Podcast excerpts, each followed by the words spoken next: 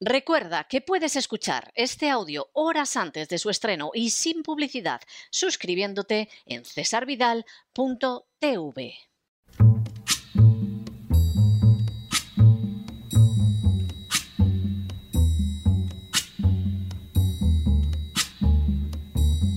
La voz con César Vidal, desde el exilio. When the night has come and the land is dark and the moon is the only light we'll see. No, I won't be afraid. Oh, I won't be afraid just as long as you stand, stand by me. Muy buenos días, muy buenas tardes, muy buenas noches y muy bienvenidos a esta nueva singladura de la voz. Soy César Vidal, hoy es el martes 15 de febrero de 2022 y me dirijo a los hispanoparlantes de ambos hemisferios, a los situados a uno y otro lado del Atlántico y como siempre lo hago desde el exilio. Corría el año 1926 cuando en la ciudad americana de Chicago se fue fundada una empresa que recibió el nombre de McKinsey. Su fundador fue James O. McKinsey, que a la sazón era profesor de contabilidad en la Escuela de Negocios de la Universidad de Chicago. Considerado el padre de la contabilidad de gestión, siete años después James O. McKinsey contrató a Marvin Bauer. Hasta entonces, la empresa fundada por McKinsey se había dedicado simplemente a la gestión contable pero a partir de ese momento superó con mucho esa visión inicial. La McKinsey consiguió sortear con éxito las peores situaciones durante la Gran Depresión y la Segunda Guerra Mundial, y desde una nueva oficina situada en Nueva York se fue extendiendo a todo el mundo. En 1959, McKinsey dio un salto al ámbito extraamericano fundando una oficina en Londres. A esta le seguirían otras en Holanda, Alemania, Italia, Francia y Suiza durante la década de los años 60. En los años 80 abrió la oficina de Madrid, España. A esas alturas, McKinsey había sobrevolado ya muy lejos de la empresa dedicada a la contabilidad de sus primeros años. Por el contrario, era ya una potente consultora que no solo formaba los CEOs de las empresas más importantes, sino que establecía una red de influencias que superaba con mucho el poder de la mayoría de los estados de la actualidad. Sin duda, en apenas unas décadas, el salto había resultado colosal. En las últimas horas hemos tenido nuevas noticias sobre la influencia de McKinsey y otras consultorías en la configuración de las políticas de distintas naciones. Sin ánimo de ser exhaustivos, los hechos son los siguientes. Primero, Conocida como The Firm, es decir, la firma, McKinsey es la empresa de consultoría más importante del planeta. En términos proporcionales, McKinsey es la empresa de la que han salido más CEOs y gerentes para empresas de gran escala en todo el mundo. Segundo, desde el año 1996, McKinsey es el principal empleador de los nuevos graduados MBA de las mejores escuelas de negocios del mundo, como la Escuela de Negocios de Harvard, la Escuela de Negocios de Graduados de Stanford, la Escuela de Negocios de Londres, la Escuela de Negocios de INSEAD, la Escuela de Negocios de la Universidad de Chicago o la Escuela Wharton. Tercero, desde su establecimiento en Madrid en los años 80, McKinsey ha formado a buena parte de los directivos y CEOs de las grandes empresas del IBEX 35. En otras palabras, la gran empresa en España está dirigida en un porcentaje elevadísimo por gente modelada en McKinsey.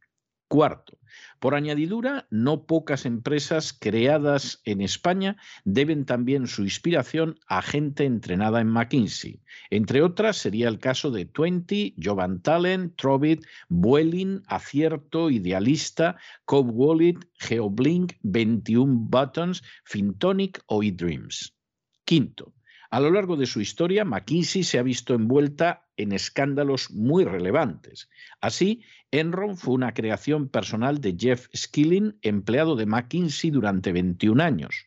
Supuestamente, McKinsey habría apoyado de forma incondicional los métodos contables que acabaron llevando a Enron al desastre. Sexto, McKinsey también desempeñó un papel esencial en el desastre financiero mundial del año 2008 al aconsejar a los bancos que aceptaran deudas de alto riesgo, lo que acabó envenenando el sistema financiero global. Séptimo, en el año 2015, McKinsey utilizó a la familia Gupta para conseguir un contrato ilegal con ESCOM. Así, desvió parte de los fondos conseguidos a la trama Gupta en el marco de un escándalo colosal de corrupción que todavía está en los tribunales. Octavo, Igualmente, en el año 2018, según publicó el New York Times, tras la muerte de Jamal Khashoggi, McKinsey identificó a los disidentes saudíes más relevantes a través de Twitter, disidentes a los que junto con sus familias, acto seguido, represalió el gobierno de Arabia Saudí. Noveno. McKinsey tuvo también relación con la compañía farmacéutica Valiant, que en el año 2015 fue acusada de contabilidad inadecuada y de inflar precios para aumentar sus beneficios. Según el Financial Times, las huellas de McKinsey estaban por todas partes. Décimo. McKinsey recibió 27 millones y medio de dólares entre el año 2014 y el año 2017 para reducir la violencia dentro de la prisión de la Riker Island.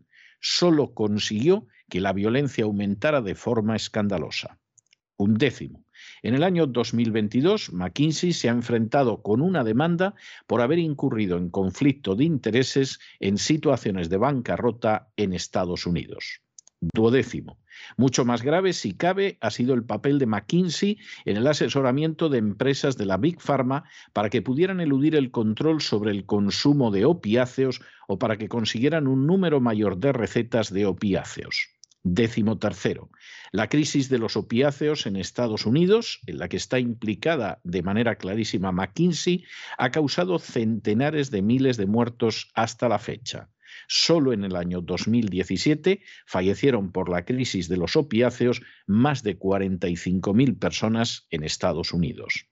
Décimo cuarto.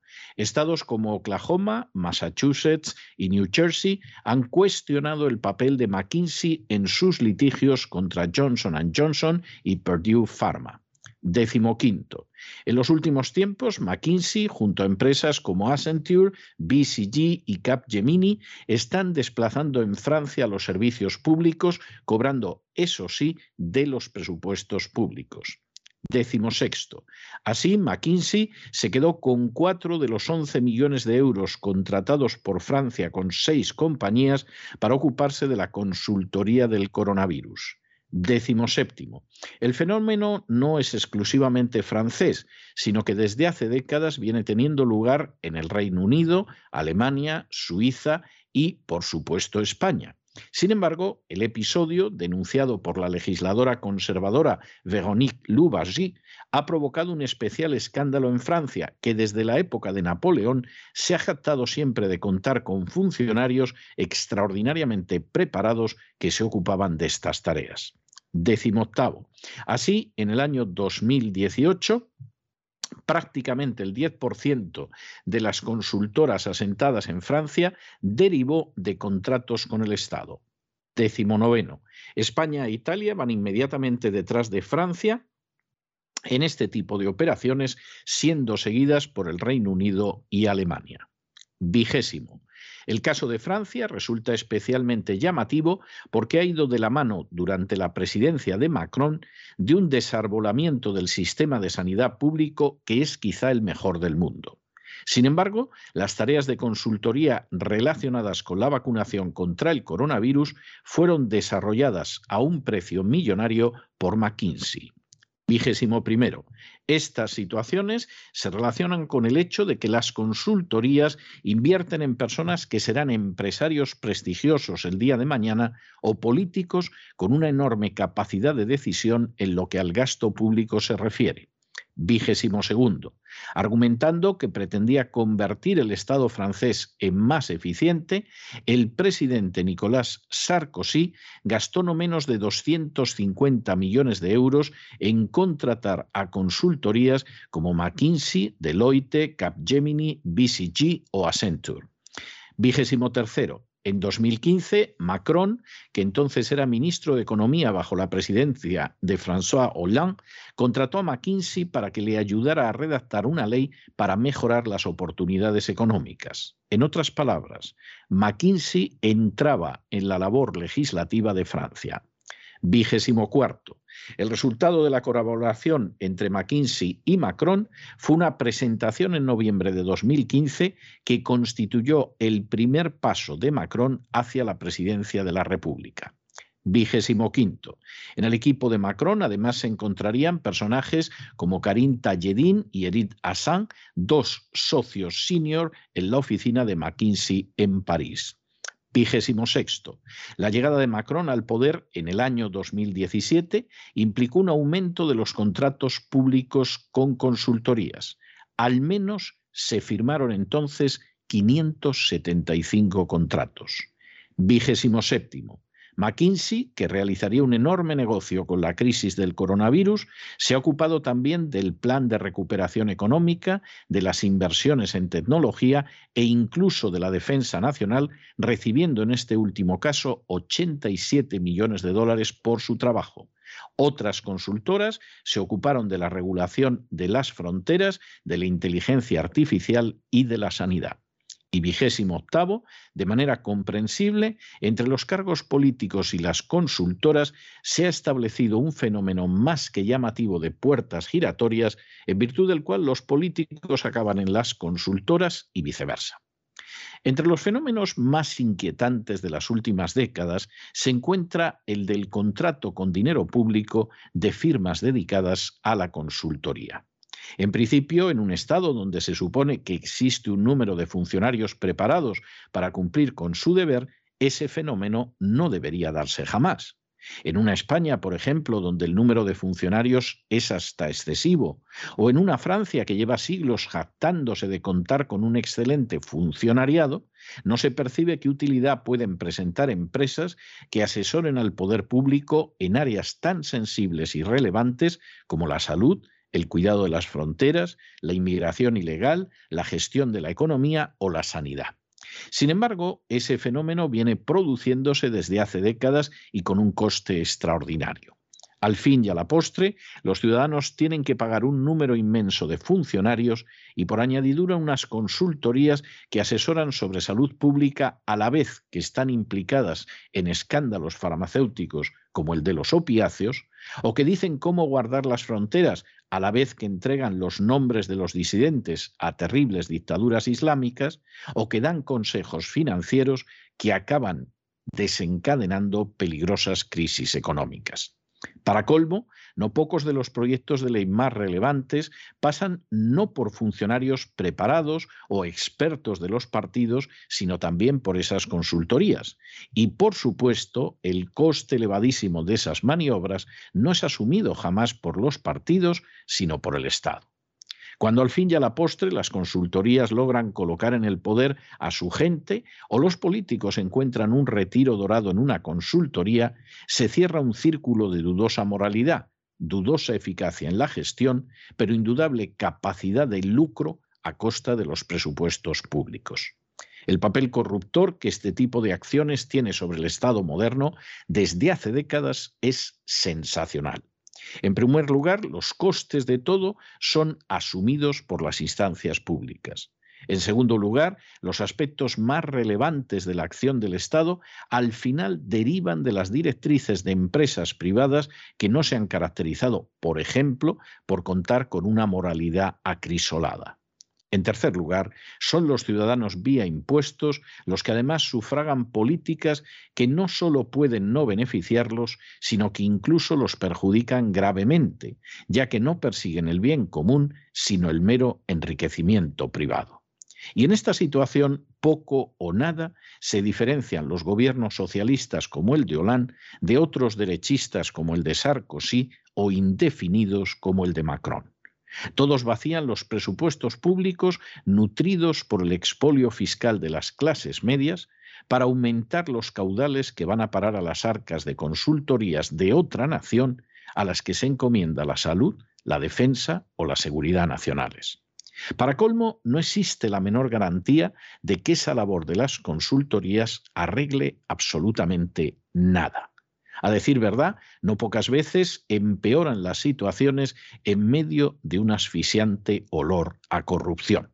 Y a poco que te descuides, pueden acabar quebrando la economía de naciones. Desde luego, es dudoso que James O. McKinsey pudiera haber pensado hace casi un siglo en lo que se convertiría aquella escuela de contabilidad que acababa de fundar.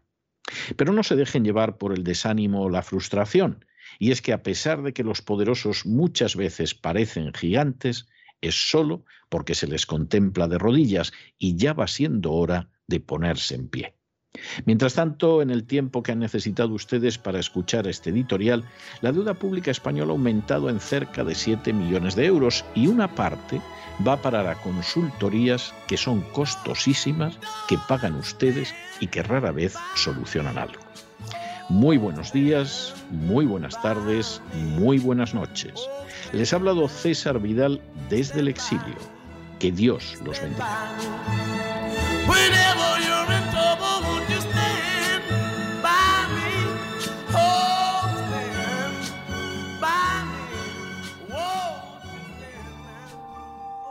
Esta sección está patrocinada por crowdfunding con el siguiente mensaje. Nuestro Señor Jesucristo, el único Dios verdadero, es misericordioso y nuestro Salvador.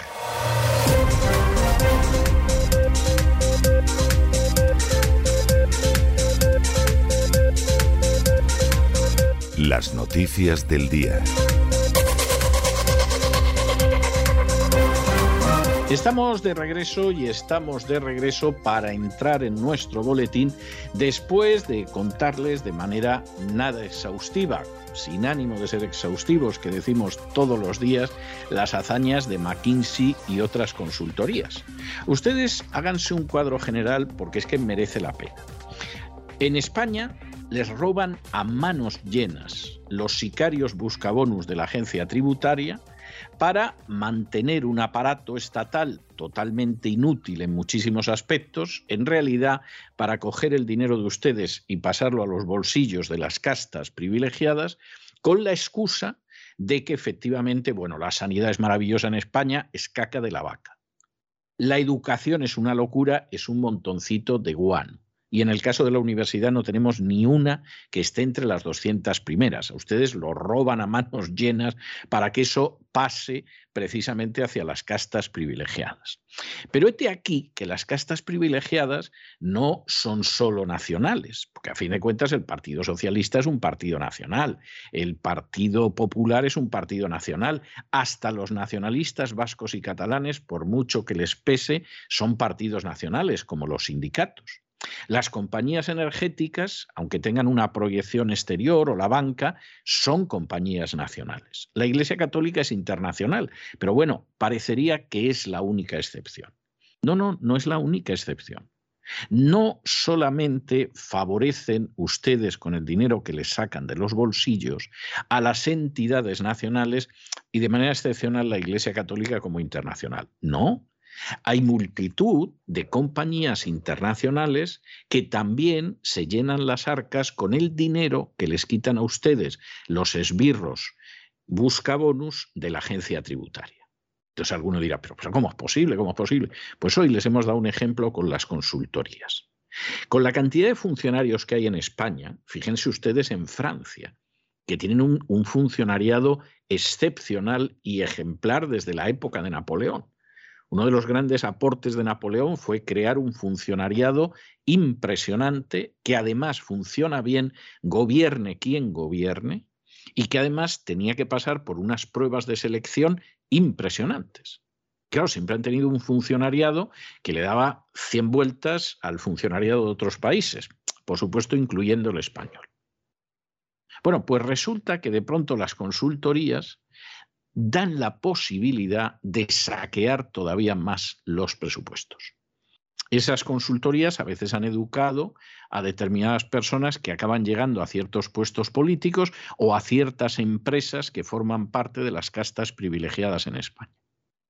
Y entonces, de pronto, se plantea el problema del coronavirus.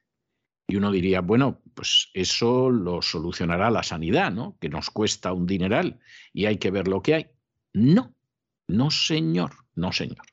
De entrada, en la sanidad hay una serie de eh, médicos, enfermeros, etcétera, etcétera, que deciden que no van. Porque forman parte de los liberados sindicales, ay, ay, ay, a ver si me voy a contagiar. Esos no aparecen. La dotación que recibe la sanidad, de pronto te das cuenta que ha sido un desastre. Como se atrevió a decir un antiguo catedrático de farmacovirología, Resulta que la sanidad en España se dedica a comprar humo a precio de oro, pero ojo, que el oro es el que les han sacado ustedes de los bolsillos los esbirros de la agencia tributaria. Y no contentos con todo lo que les han sacado, de pronto dicen, hombre, vamos a sacar por cuenta de otros. En vez de ocuparse la sanidad de esto, y eso que tenemos la cuarta sanidad mejor del mundo, pues resulta que contratamos a empresas externas. Y aquí es donde se descubre el gran negocio.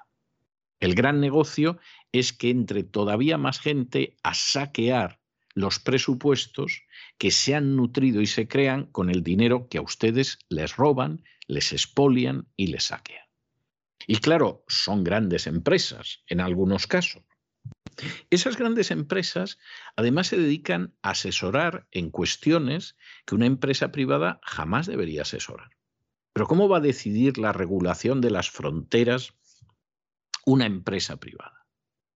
Pero ¿cómo se va a ocupar de una crisis como la del coronavirus, tan chapuceramente tratada en tantos países, en el caso de España, de la manera más vergonzosa, el país que peor lo ha hecho solo después del Perú? ¿Cómo se va a gastar dinero en una consultoría? ¿Pero qué han hecho las consultorías? Porque no se ha podido hacer peor. Y de pronto descubres que esa consultoría, por ejemplo, tiene una enorme responsabilidad en la crisis del año 2008, pero a que no habían oído ustedes eso jamás. Bueno, de hecho, de la crisis del 2008, que en España empezó en el 2007, no habla nadie, porque nadie quiere, en última instancia, que aparezcan las responsabilidades del empobrecimiento, el desempleo y la ruina de millones y millones y millones y más millones de personas en todo el planeta. Y entonces eso lo silenciamos. De pronto resulta que esa consultoría ha ido consiguiendo que determinadas empresas farmacéuticas no respondan ante la ley a pesar de un desastre tan colosal como la crisis de los opiáceos, de la que con seguridad no han oído ustedes hablar ni en radio, ni en televisión, ni en prensa porque han muerto centenares de miles de personas con la crisis de los opiáceos solo en Estados Unidos. Pero esto, salvo que salga una serie de televisión, ustedes no se van a enterar. Como no se enteran de cuántas personas mueren al año en México, en Argentina, en los Estados Unidos, en España, en el Perú, solamente de los medicamentos que ingieren. No de la enfermedad que supuestamente curan los medicamentos, no, no, de los medicamentos que ingieren. En Estados Unidos, la ingesta de medicamentos es la tercera causa de mortalidad. Se dice pronto. ¿eh? En España no les van a decir en qué lugar está, de la misma manera que no les dicen que la primera causa de mortalidad en España entre la gente joven es el suicidio. Todo eso se lo oculta. Los tienen a ustedes entretenidos con otras cosas, que les afectan bastante menos. Y efectivamente ese editorial tenía que ir por ahí. Ojo, que dentro de las castas privilegiadas que se acaban quedando con el dinero que los esbirros de la agencia tributaria les quitan a ustedes la mayoría de las veces de manera ilegal, que sepan que también hay compañías multinacionales, que nunca responden ante nadie. Ustedes imagínense que de pronto asesinen a Khashoggi en un episodio en el que nadie dictó sanciones contra Arabia Saudí ni cosa parecida, y McKinsey en Twitter además señale quiénes son los disidentes, las familias de los disidentes. Por supuesto, los saudíes caigan sobre ellos como caen y nadie ha dicho nada. Es más, a que la inmensa mayoría de ustedes ni se había enterado de que eso había sucedido.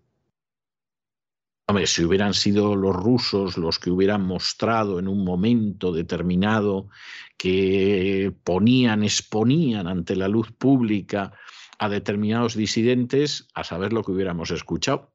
Pero como era McKinsey por cuenta de Arabia Saudí, y Arabia Saudí es, repitan conmigo, buena, pues evidentemente de eso no había nada.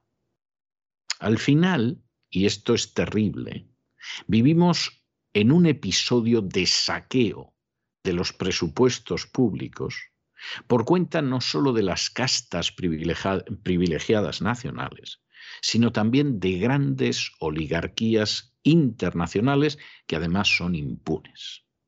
¿Y eso quién lo paga? pues vosotros, queridos niños. Y de hecho, la primera noticia que tenemos hoy, pues es una noticia de este tipo, porque Hacienda, que evidentemente ha decidido que en una situación económica terrible va a exprimir todavía más a los ciudadanos, ha aplicado una subida encubierta del impuesto sobre la renta. Aquí, con no actualizar el IRPF, con el IPC, el índice de precios al consumo, pues llevamos desde hace tiempo arrastrando una inflación que significa que al final los que pagan el impuesto sobre la renta pagan más. De media, de media, cada contribuyente le van a quitar 370 euros más este año por el impuesto sobre la renta. Gane lo que gane. ¿eh? Luego, evidentemente, eh, es obvio que a alguno le van a quitar a lo mejor 120 más, y hay otro pobre desgraciado que le van a quitar 600, porque sí, por el artículo 33. Pero evidentemente el sistema es el que es. Y el sistema se basa en el robo, en el saqueo y en el expolio, fundamentalmente de las clases medias. Y aquí de lo que se trata es, por una razón, por otra, dejando de hacer esto, haciendo aquello, eh, jugando al birli birloque con las víctimas, saquearlas lo más posible. Porque claro, si no se las saquea, ¿cómo vas a contratar con McKinsey? Para que, en fin, se dedique a actividades ejemplares y santas como las que hacen tantas ocasiones.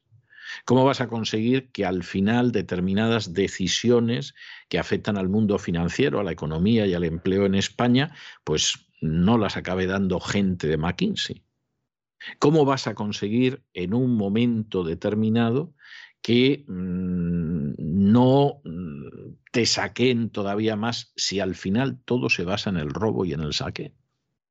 Esta es la realidad. A ustedes no se lo cuentan, ¿eh? porque en última instancia también participan de eso. Piensen ustedes en cómo los medios de comunicación estén situados a la izquierda, a la derecha, donde sea, en última instancia quieren recibir publicidad y la mayor parte de esa publicidad es pública. Y aunque de vez en cuando digan esto de Casado, o digan esto de Pedro Sánchez, o digan esto del que pasaba por allí, no pasan de ser pellizquitos de monjas, nunca entran en el fondo del asunto, que es el saqueo masivo y sistemático del fruto del trabajo y del esfuerzo que tienen los ciudadanos. Es más, tienden a entretener a los ciudadanos con eso que en mi época de juventud se llamaban pijotadas, es decir, cosas que no tenían la menor relevancia, y de esa manera pues los vamos saqueando más. En fin, examinamos estas y otras noticias más que relevantes y que les afectan con la ayuda absolutamente indispensable de María Jesús Alfaya. María Jesús, muy buenas noches. Muy buenas noches, César. Muy buenas noches a los oyentes de La Voz. Hacienda continúa haciendo caja con la subida de la inflación. El departamento que ahora dirige María Jesús Montero lleva desde el año 2008 sin actualizar el IRPF en relación con el IPC, lo que supone al final una subida fiscal encubierta que los ciudadanos llevan pagando décadas. Al no ajustar este impuesto a la inflación, los trabajadores están pagando más de lo que deberían por sus ganancias reales. Ahora, cuando los precios han arrancado el año 2022 con la inflación más alta en 30 años, del 6% en el mes de enero, esta situación se vuelve insostenible para el bolsillo del contribuyente. Por ejemplo, tomando como referencia un encarecimiento del coste de la vida del 5,6% del mes de noviembre, un contribuyente medio estaría abonando 370 euros más en el impuesto sobre la renta de lo que haría si las tarifas fueran revisadas para tener en cuenta la subida de los precios. Es decir, si estas tarifas se deflactaran. Ante esta situación, el Partido Ciudadanos ha presentado una proposición no de ley en el Congreso exigiendo que Hacienda tenga en cuenta la inflación a la hora de cobrar impuestos. Y ya que hablamos de saqueo, pues evidentemente eh, entre las piezas más jugosas, más mollares, eh, más tiernecitas a la hora de saquear están los autónomos. El Ministerio de Inclusión y Seguridad Social, que se las trae el nombre, ha decidido hacer una nueva propuesta sobre el sistema de cotización por ingresos reales para los autónomos. En apariencia, parece que aquí se produce una reducción. Ahora, la reducción se las trae. ¿eh? Pasa de 1.000 euros a 991. Esto es como cuando te querían engañar en los grandes almacenes y entonces de pronto un libro que costaba 50 pesetas en mi infancia aparecía como 49,5. Yo decía, ah, menudo ahorro, vamos, me ahorro yo aquí cinco centimillos, que centimillo a centimillo, pues ya lo aprovecharé yo para algo. Y entonces, efectivamente, esa era la historia. Esos precios del 9,95, del 8,95, etc. Entonces, estos han llegado y han dicho, por lo mismo. En vez de los mil dólares, de los mil euros, nos quedamos en 991, que es algo verdaderamente fantástico. Habíamos llegado a pensar en 1266, pero bueno, les hacemos la rebajilla quedan ahí en los 991, todos están contentos. Bueno, no hay quien esté contento, ni mucho menos, porque resulta que el 40% de los autónomos, como mínimo, se queda fuera. Es decir, aquí vamos a, eh, recoger algunos que seguramente ya hasta lo teníamos pensado y planeado, y lo que sucede es que de entrada hay un 40% que esto no le aplica y los otros, pues ya veremos. Si con el impuesto sobre la renta hemos conseguido hacer lo que hemos conseguido, pues imagínense ustedes lo que puede venir de aquí. El Ministerio de Inclusión y Seguridad Social ha hecho una nueva propuesta sobre el sistema de cotización por ingresos reales para los autónomos que rebaja la cuota más elevada para dejarla en 991 euros en el año 2031 para los que tienen rendimientos superiores a 3.190 euros mensuales frente a los 1.266,6 propuestos anteriormente, que contenía tramos hasta los 4.050 euros. Asimismo, se reducen tramos y se redefine el concepto de rendimiento neto. Así, la nueva propuesta reduce las cuotas que tendrán que abonar los autónomos con ingresos intermedios, es decir, entre los 900 y 1.500 euros al mes, y suprime los dos tramos superiores para los que contaban con mayores ingresos. El presidente de la Federación Nacional de Trabajadores Autónomos, Lorenzo Amor, ha criticado que el Gobierno siga empeñado en empezar la casa por el tejado y avisaba de que el problema no son los tramos, para Amor, el problema radica en los autónomos societarios y colaboradores que no tienen rendimientos por actividades económicas.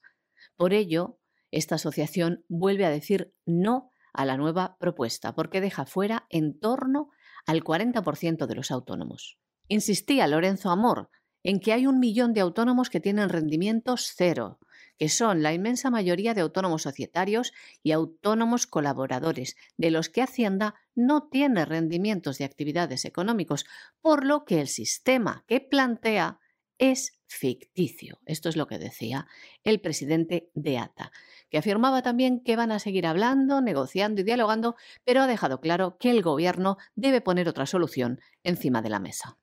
Y nos vamos a Hispanoamérica y nos vamos a Hispanoamérica con una noticia trágica, pero les mentiríamos si les dijéramos que nos pilla de sorpresa. Se están dictando las condenas por los manifestantes de julio pasado Ustedes recordarán que nosotros, en contra de aquellos que se lanzaron al optimismo más absoluto, desde el primer día dijimos que los manifestantes de julio lo iban a pagar caro y que eso al régimen no le iba a, causar ningún daño. El régimen en un momento determinado amenazó con repetir el éxodo del Mariel y lanzar a 100.000 cubanos sobre la Florida. La Casa Blanca inmediatamente dijo, bueno, ya lo que me faltaba, 100.000 cubanos más sobre la Florida, esto no puede ser. Y en un momento determinado, eh, la dictadura cubana suprimió Internet y, desde luego, el presidente Biden no estaba por la labor de cubrir tecnológicamente con Internet la perla del Caribe. Hubiera podido hacerlo, pero sinceramente la revuelta no le venía bien y sobre todo no le venía bien si de pronto le mandaban 100 o ciento y pico mil cubanos a la Florida, que eh, les recomendamos ver esa maravillosa película que se llama Scarface para que se hagan ustedes una idea de lo que pasó al menos con algunos de los que llegaron con el éxodo del Mariel. ¿eh? Y entonces se pueden hacer ustedes una idea porque en la Casa Blanca dijeron, bueno, no vamos a interferir. Eh, en el momento en el que dejaron de tener una cobertura de Internet del exilio cubano en Florida, esta gente ya en Cuba no pudo hacer nada, con lo cual está bastante claro quién los estaba respaldando. No nos vamos a engañar diciendo que de pronto la isla era un clamor, etcétera, pues eso no es verdad. Eso es wishful thinking, eso es quererse creer lo que se quiere uno creer. En el momento en el que falló ese respaldo exterior y esa cobertura logística que de pronto decía a la gente hacia dónde ir, etcétera, etcétera, la mayoría irían moviéndose viendo cómo iba, pero había gente que dirigía en el momento en el que esa gente dejó de recibir instrucciones y la dictadura cubana apretó un poco las clavijas, se acabó la protesta. Y por supuesto esto no ha marcado un antes y un después. Eso lo oye uno aquí en el sur de la Florida dos o tres veces todos los años. Cada vez que hay alguna un poco más gorda, te dicen esto marca un antes y un después. Jamás. Esto no es nunca el acabose, esto es el continuose del empezose. Y cuando ha fracasado el enésimo aullido de gente que no puede más con lo que pasa en Cuba, pues viene la represión. Y además una represión institucionalizada. Es decir, los juzgan, y los condenan. Y claro, eh, los últimos 20 manifestantes que han sido condenados por las protestas del 11 de julio se van a llevar condenas de 5 a 20 años de prisión que no son ninguna tontería. Mira, aquí no estás hablando de que te cae una multa y a lo mejor seis meses de prisión que puedes sustituir por una multa. 5 a 20 años de prisión. Entre los condenados hay cinco menores. Es algo verdaderamente escalofriante, verdaderamente escalofriante. Es verdad, es verdad que el fiscal todavía pedía más, que desde luego la cosa se las trae. ¿eh? Es verdad que pedía más y entonces a los menores que el fiscal pretendía que les cayeran 15 años, 15 años por manifestarte pues al final les han caído cinco. Es verdad que algunos es posible que la dictadura cubana negocie con ellos para ponerlos en libertad sacando algo a cambio. Pero esto es absolutamente vergonzoso. Esto es vergonzoso. Y que en un momento determinado el derecho a manifestarse, y me da lo mismo que sea en Cuba, que que sea en Canadá, que que sea en Ucrania, se quiera impedir, hombre, esto es bochornoso. Y que uno mantenga el silencio frente a lo que pasa en Cuba y luego en un momento determinado te diga que los actos de vandalismo de Black Lives Matter son estupendos, etcétera, etcétera, eso es absolutamente bochornoso. Es una vergüenza. Es una vergüenza. Lo que sucede en Cuba desde hace más de seis décadas es una vergüenza. El problema es que también, si efectivamente se viera la situación de una forma realista y no solamente de calentones, se hubiera podido acabar con eso. Si en estos momentos la gente que vive en Estados Unidos y envía remesas económicas a Cuba dejara de enviarlas, el régimen se colapsaría, no tendría más remedio que pactar porque no tiene ingresos, y más desde que empezó la crisis del coronavirus. Pero claro, como nadie quiere dejar de enviar dinero a la tía María, al primo Orlando y a otro tipo de gente, pues el régimen va aguantando sobre esa base. El régimen debe estar encantado de tener a millones de cubanos fuera, porque son realmente los que mantienen el gasto corriente de la dictadura. Entonces, pues uno puede contar lo que quiera y vamos a recoger a los que vengan en barco y no sé qué. Todo eso es, son palabras vanas al final. Son fruto de un análisis disparatado, apasionado, caribeño, lo que ustedes quieran, pero inútil. La prueba está en que la dictadura lleva durando más de seis décadas y va camino de la séptima. Es más, nada indica que no va a cumplir la séptima en el poder. Y esa, por ejemplo, sería una medida que pondría de rodillas al régimen. ¿Piensa alguien adoptar esa medida? No, jamás, jamás. Y los que menos, los que viven de ser oposición a una dictadura que no han conseguido derribar en más de 60 años. Y esto es para pensarlo. ¿eh? Si uno quiere que se acabe la dictadura, si uno clama contra la dictadura, pero en el fondo de su corazón está deseando que dure eternamente porque lleva viviendo de ello un montón de tiempo, es otro cantar. Pero si efectivamente uno quiere de corazón que acabe esa dictadura repugnante, pues hay que adoptar mm, métodos y visiones que sean realistas, que evidentemente no son las que hemos visto durante décadas. Las autoridades cubanas han condenado por sedición a 20 manifestantes que participaron en las protestas antigubernamentales del pasado 11 de julio. Entre los condenados hay cinco menores de edad. Las penas impuestas van de entre los cinco años de limitación de libertad hasta los 20 años de cárcel. Este fallo del Tribunal Provincial de Holguín se convierte en la primera sentencia conjunta por delito de sedición que se dicta en Cuba a raíz de las manifestaciones del pasado julio. Los 15 condenados mayores de edad, en su mayoría varones de entre 18 y 59 años, han recibido penas de cárcel por debajo de la petición de la Fiscalía. Los cinco menores, cuatro de 17 años y uno de 16, para quienes la Fiscalía solicitaba entre 15 y 18 años de cárcel, fueron sentenciados a cinco años de limitación de libertad. Ninguno de los encausados ha sido declarado no culpable. Y nos vamos a Bolivia, donde la situación de nuevo es escandalosa y tenemos a la antigua presidenta transitoria de Bolivia, Janine Áñez, pues a punto de cumplir el año de prisión, que se dice pronto, e iniciando una huelga de hambre. Esto es algo tremendo. El caso de Janine Áñez es un caso absolutamente dramático porque en su día el gran error de la oposición boliviana que ve cómo las fuerzas de orden público se niegan a respaldar el fraude electoral de Evo Morales. Y Evo Morales ve que no van a defender con los fusiles el fraude electoral y decide marcharse antes de que le pase algo grave. En ese momento la oposición boliviana, en vez de liquidar el régimen de Evo Morales, que es lo que tenían que haber hecho, ir a unas elecciones, iniciar un proceso constituyente, deciden someterse a la constitución de Evo Morales, que es algo delirante. Y Yanín Áñez no solamente se mantiene dentro de los límites estrechos y disparatados de esa legalidad evo moralista, por llamarla de alguna manera, sino que además cuando se convocan elecciones, la oposición, en vez de unirse, y Yanín Áñez en esos momentos hubiera podido llegar a la presidencia perfectamente y realizar una redemocratización de Bolivia.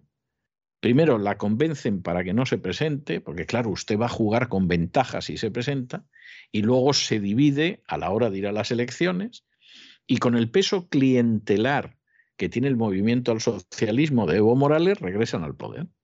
¿Y qué hacen en cuanto que regresan al poder? Pues empiezan a encarcelar disidentes. Si es que es que es lo de siempre, en Venezuela o en Ucrania. Al final van a por el disidente y como el disidente se descuide, acaba en la cárcel si es que no en otro sitio peor como es el cementerio. A Yanine Áñez, de momento, siguen sin juzgarla. La mantienen en prisión, esté como esté y desde luego la intención es que acabe quebrándose totalmente.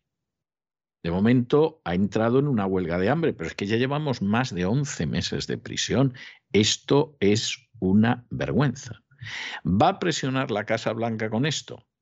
Lo dudo yo mucho. La Casa Blanca está a ver si consigue encontrar cómo llevar su política internacional, que ya es bastante complicado. ¿Va a presionar la Unión Europea? Dudosísimo. La Unión Europea, con intentar dar la sensación de que sacan pecho en Ucrania, ya tienen bastante. Para eso está Borrell, para hacer el ridículo. Y mientras tanto, este es uno de esos casos que se pierde en las rotativas que se pierden en las ondas de la radio de la televisión. Mm, piensen ustedes en cuántas veces han escuchado esta noticia en los últimos días. La expresidenta transitoria de Bolivia, Janine Áñez, quien cumplió este pasado domingo 11 meses de detención preventiva en una cárcel en La Paz, cumple una semana en huelga de hambre ha escrito una carta desde el penal de Miraflores, donde está detenida, en la que dice que se siente fuerte y que su conciencia está libre. Por su parte, el ministro de Gobierno de Bolivia, Eduardo del Castillo, ha asegurado hoy que la expresidenta está estable, al tiempo que ha afirmado que el Ejecutivo no tiene nada que esconder al relator de la ONU que visita la nación andina, Diego García Sayán. La llegada del relator de la ONU coincide con la suspensión el pasado jueves del auto de apertura del juicio oral por el llamado caso Golpe Estado II. A través de este, la expresidenta está acusada de haber actuado en contra de la Constitución y de resoluciones por haber asumido la presidencia sin cumplir los procedimientos. Esto es lo que dice la Fiscalía de Bolivia. Áñez inició su huelga de hambre el miércoles pasado en vísperas de la apertura del juicio. Tiene casos abiertos en su contra por el rol que desempeñó en la crisis política del año 2019. Y también en el caso Golpe de Estado 1 está acusada de terrorismo, conspiración y sedición. Y nos vamos a internacional y nos vamos a internacional además con el Canadá, que es que verdaderamente no hay más remedio. No sabemos si ustedes saben que Justin o Justin, como le llaman algunos, Justin Trudeau, que es el primer ministro del Canadá, es liberal. ¿Eh? O sea, si alguno piensa que el primer ministro del Canadá es de la internacional socialista o es un comunista cerrado o, en fin, no sé, algo de este tipo, se equivoca, pertenece al Partido Liberal.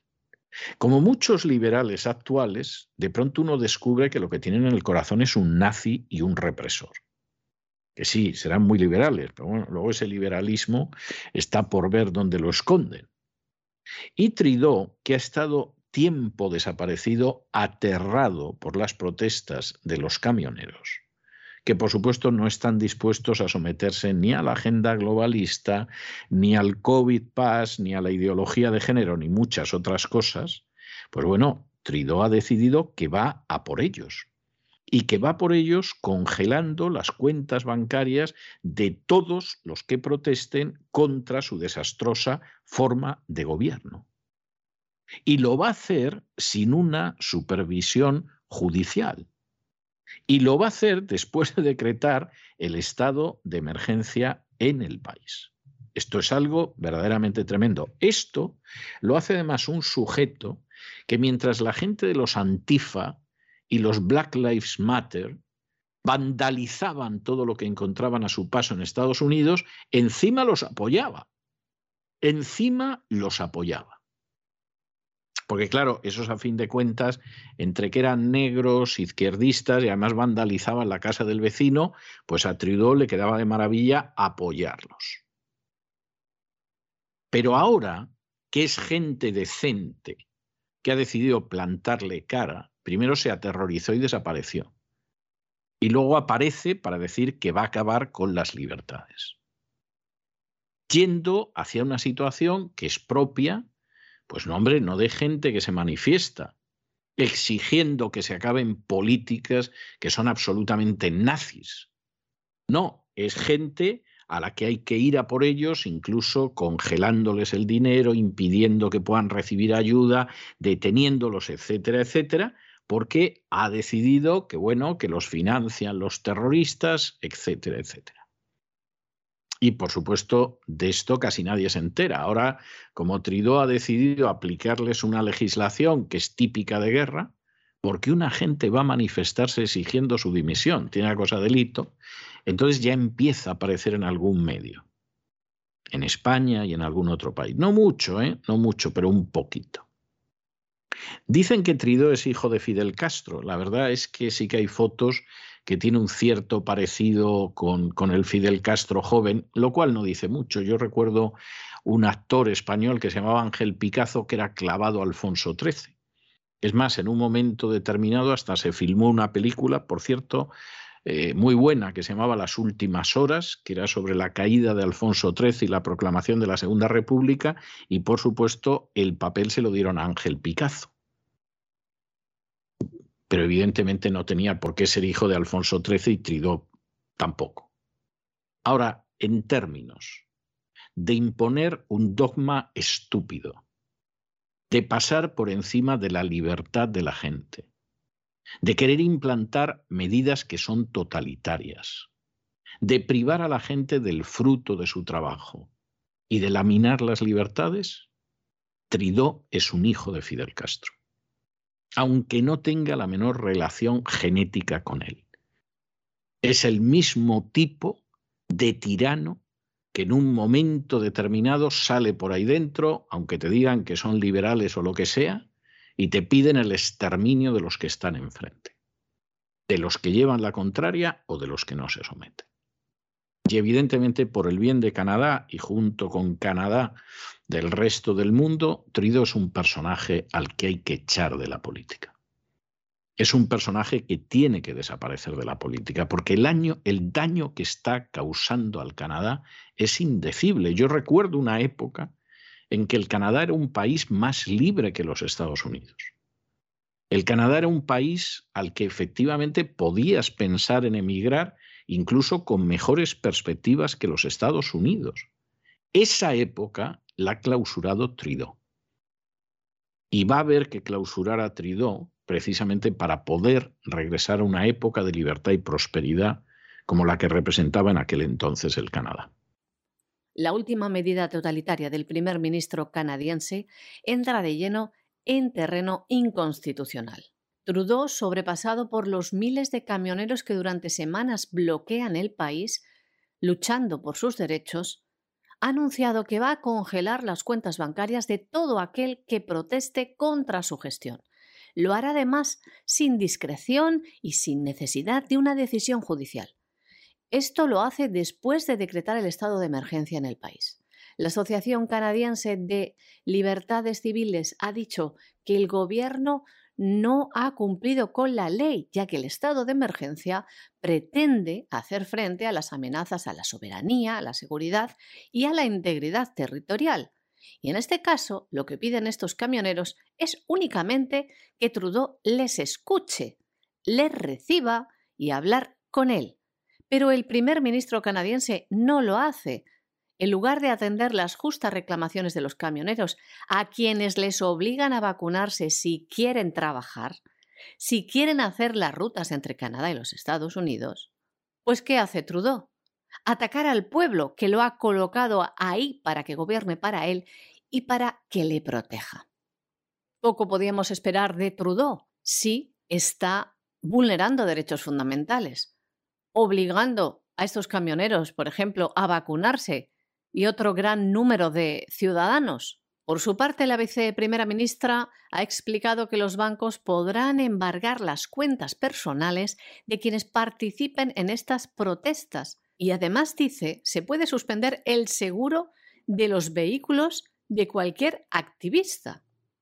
También van a actuar contra las criptodivisas, que forman parte de lo que han denominado financiación terrorista, porque están preparando una ampliación de la normativa sobre financiación del terrorismo para que incluya las criptomonedas y las plataformas de recaudación en Internet. Como saben, estos camioneros consiguieron millones, cerca de 10 millones de dólares para su causa. Y desde el gobierno están haciendo todo lo posible también para sustraerles estos fondos. Dinero entregado por ciudadanos a esta causa que defienden legítimamente, porque el convoy de la libertad, no defiende solo los derechos y libertades de estos camioneros, sino que defiende los derechos y las libertades y la salud de todos los ciudadanos alrededor del mundo. Bueno, y acabamos nuestro boletín informativo, se supone que a unas horas de la invasión de Ucrania. Ucrania, según llevan diciendo desde la semana pasada distintos medios, primero británicos y luego americanos, va a ser invadida mañana miércoles. Algunos nos sentimos bastante escépticos con la idea de la invasión de Ucrania y más teniendo en cuenta que en las últimas horas eh, las tropas rusas han empezado a desmovilizarse. O sea, lo que ha dicho Rusia de siempre, que no tenía la menor intención de invadir Ucrania, que además eh, cuando acabaran las maniobras volvían los soldados a los cuarteles, todo esto está siendo verdad. Lo cual no deja de ser llamativo. Con Biden, que efectivamente todas las tropas americanas que tenía en Ucrania las ha sacado, lo cual, dicho sea de paso, puede ser casual, pero suena algún tipo de pacto en la sombra. Yo saco las tropas que tengo en Ucrania desde el año 2014 y tú vas regresando a los cuarteles las tropas que tienes dentro de territorio ruso, pero los rusos no han entrado en Ucrania. Las tropas que hay en Ucrania son americanas, son, eh, son británicas, pero los rusos no han entrado en Ucrania en ningún momento. Y entonces, aquí vamos destensando la situación y luego ya vemos a ver qué acaba pasando. En medio de toda esta situación, en la que vamos a ver si mañana Putin invade Ucrania o no, en medio de toda esta situación resulta que el legislativo ruso acaba de consensuar un texto que va a ser discutido mañana en la Duma, la Duma es el Parlamento ruso, a fin de solicitar al presidente Putin que reconozca la independencia de las repúblicas de Donetsk y de Lugansk. En el Donbass, que son dos repúblicas que cuando se produjo el golpe de Estado nacionalista en el año 2014 en Ucrania, dijeron se acabó. Los acuerdos de Minsk, que tuvieron, entre otras virtudes, el intentar buscar una salida eh, pacífica del conflicto que se había producido, incluían, entre otras cosas, que a esas repúblicas autoproclamadas de Donetsk y de Lugansk, Ucrania les iba a conceder una autonomía en la que podrían hablar ruso. ¿Han oído ustedes bien? O sea, de lo poquísimo, poquísimo que pedía la gente de Donetsk y de Lugansk, no era la independencia, pero pedían que les dejaran utilizar el ruso como lengua cooficial. Y Ucrania se comprometió, mediante los acuerdos de Minsk, a, que lo iba a hacer. Eso y otras cosas.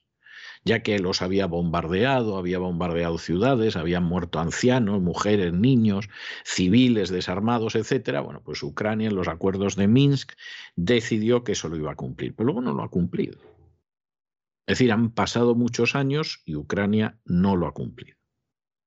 Y en medio de esa situación, pues de pronto las repúblicas están pensando en que se marchan totalmente de Ucrania y vamos a ver lo que sucede. Una posibilidad es que esas repúblicas se reintegraran a Rusia como en el caso de Crimea. Es decir, aquí se celebra un referéndum y vuelven a Rusia y se acabó. O puede ser lo mismo que ha sucedido desde el año 2008 con Osetia del Sur y con Abjasia que no querían estar en Georgia, que no estaban por la labor de que los nacionalistas georgianos las laminaran, decidieron proclamarse independientes y ahí están reconocidas por Rusia como independientes. Vamos a ver por dónde sale mañana la Duma. Vamos a ver si esto lo aprueba. Vamos a ver si una vez que lo aprueba, Putin considera que tiene que seguir lo que le dice esta gente. Pero en cualquiera de los casos, y esto es bastante, bastante, bastante claro, eh, aquí hay una situación en la que acabe en lo que acabe la crisis, que la sensación que tenemos es que mm, esta crisis va a acabar y por supuesto no va a haber una invasión porque Rusia jamás ha pretendido que hubiera una invasión ni cosa parecida. Cuando esto acabe, resulta que queden como queden las posiciones, aquí va a dar la sensación de que es Putin el que ha ganado. Y para intentar ocultar eso, como llevan meses diciéndonos que Rusia iba a invadir Ucrania, a pesar de que Rusia lo negaba, pues los otros se van a poner la medalla de que hemos impedido la invasión de Ucrania, que nunca fue una posibilidad. Esto de la política internacional tiene su aquel, eh, hay que reconocerlo. Los legisladores rusos acaban de consensuar dos variantes del texto que será discutido mañana en el seno del Consejo de la Duma Estatal, la Cámara Baja del Parlamento ruso. Lo van a remitir al presidente Vladimir Putin con la petición de que reconozca la independencia de las repúblicas rebeldes de Donetsk y Lugansk, Donbass, ambas integradas en el territorio de Ucrania, de acuerdo con la ONU y el derecho internacional, como ya se hizo en relación con las provincias georgianas de Osetia del Sur y Abjasia en el año 2008. Tras el debate previo en el Consejo de la Duma, han sido aprobadas dos posibles variantes del documento. Les leemos. La primera consiste en adoptar un proyecto de resolución con un llamamiento directo al jefe del Estado sobre la necesidad de reconocer la República Popular de Donetsk y la República Popular de Lugansk de inmediato. Y la segunda, someter antes su texto al Ministerio de Exteriores y a otros estamentos del Gobierno para obtener los comentarios pertinentes y considerar su aprobación teniendo en cuenta las posiciones expresadas. Que se opte por una u otra versión influiría algo en el calendario para su puesta en práctica, pero no modificará la iniciativa, ya que tanto la Cancillería rusa como el gobierno del país en su conjunto han sugerido repetidamente la conveniencia de que Donetsk y Lugansk se conviertan en estados independientes, bien para después ser anexionados por Rusia, como sucedió en marzo del año 2014 en el caso de Crimea, o para convertirse en protectorados de Moscú, como ha sido el caso de Osetia del Sur y Abjasia. De hecho, Moscú hace tiempo que reparte pasaportes rusos, más de 100.000, entre los habitantes de Donbass, a quienes considera sus ciudadanos. Según el presidente de la Duma, miembros de Rusia Unida, el partido del Kremlin, la idea de promover el reconocimiento de Donetsk y Lugansk es algo que Kiev considera echar más leña al fuego. Fue una idea que nació hace casi un mes proveniente de los diputados del Partido Comunista de Rusia, pero fue de inmediato secundada por el resto de los partidos presentes en la Cámara. Y hasta aquí hemos llegado nosotros con nuestro boletín de hoy. María Jesús, muchas gracias, muy buenas noches, hasta mañana. Gracias César, buenas noches también a los oyentes de la voz. Y ustedes ya lo saben, no se nos vayan, no se nos vayan porque como todos los martes, tenemos un programa doble y sesión continua de economía. Vamos a regresar enseguida con don Lorenzo Ramírez y su despegamos, con lo cual tendremos esa visión panorámica y luego viene don Roberto Centeno y la economía que se fue, que ojalá se hubiera ido, para tener otra visión global sobre esa economía. De manera que no se vayan, que regresamos enseguida.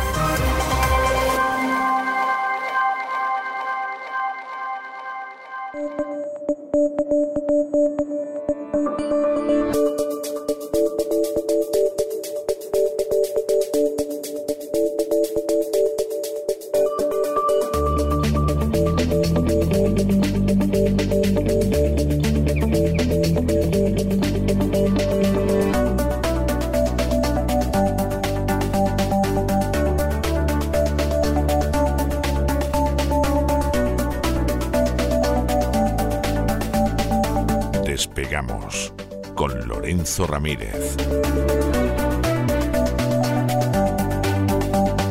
Corremos raudos y veloces hacia nuestro avión, atravesamos el umbral, nos tiramos en plancha sobre los asientos, nos abrochamos los cinturones, despegamos y nos vamos elevando por los aires hasta alcanzar nuestra altura y nuestra velocidad de crucero. ¿Qué, hace usted de camionero, don Lorenzo, si el especial de Camino del Sur fue el domingo? Llega usted con dos días de retraso, salvo que, salvo que decida usted que aterricemos y nos subamos a un camión. Ya me contará. Muy buenas noches. Buenas noches, don César. Tengo el camión parado. ¿eh? Lo tengo aquí parado. Aquí eh, estoy a unos kilómetros de Ottawa. pues le, puede, le pueden congelar las cuentas, ya lo sabe usted. Claro, es lo que iba a decir. Es que me acabo de pedir un Canada Dry aquí en una estación de servicio y que no la puedo pagar. No se puede pagar, don César. Dictadura bancaria en Canadá. tremendo lo que está sucediendo. Ya este intrudó el alumno aventajado del globalismo del Foro Económico Mundial y compañía. La ha liado, la ha liado. La verdad es que eh, este señor apuntaba ya maneras. ¿eh? En Canadá, aunque poca gente lo sepa, se está empezando a implantar el crédito social, este eh, que muchos atribuyen a los chinos y que se ha puesto en, algunos sitios de China eh, pues como experimento, pero en Canadá ya sucede. El crédito social ya está sucediendo, el de Justin Trudeau. Eh, yo tenía pensado hacer un programa sobre la deriva autoritaria de Canadá, pero es que directamente tengo que hablar de dictadura porque aquí estamos para informar y analizar. que es liberal, ¿eh? o sea, Tridó es uno de esos liberales que de pronto hemos descubierto con el paso del tiempo que en realidad es lo que son, es unos nazis. O sea, dirán mucho que son liberales, apelarán al liberalismo, pero luego son unos nazis totales y aborrecen la libertad con toda su alma, vamos. No, al final le están demostrando lo que son, ¿no? Que, a lo mejor son liberales de cintura para abajo, pero evidentemente de cintura para arriba lo que tienen es un muelle en, el, en la axila, ¿no? Eh, la axila derecha en concreto. Y al final es como funcionan, ¿no? La verdad es que eh, esto es tremendo. Mientras todo el mundo está mirando al este de Ucrania, que por cierto, eh, los rusos han dicho que van a llevarse algunos soldados a las bases y está la OTAN pidiéndoles pruebas, ¿verdad? Sí. Eh, un, país puede sacar a sus tropas en, lo, que es su territorio, ¿no? Y que den vueltas por ahí y tal. O no, ya no se puede esto. esto parece de sentido común, pero es que, vamos a ver, vamos a ver. Es que cuando uno veía la distancia entre las tropas rusas y, la frontera de Ucrania son centenares de kilómetros. O sea, cuando te decían, es que hemos colocado la frontera de Ucrania, pero si está la distancia de Calatayud a la frontera francesa. En el caso de España. ¿Cuántos efectivos habría que poner para cubrir toda la frontera, la frontera, porque además nos están diciendo que están cubriendo prácticamente todas las fronteras, ¿no? Bueno, pero no solamente no solamente eso, es que además se sacaron de la manga los ingleses que había 100.000 efectivos. No ha habido nunca 100.000 efectivos, pero ya todo el mundo, en vez de contrastar la noticia, etcétera, todo el mundo repetía lo de los 100.000 efectivos. Alguna cadena ha mandado un tonto a las tres, incluso a Kiev, no sé si para que conociera la hermosa ciudad rusa o para qué, ¿no?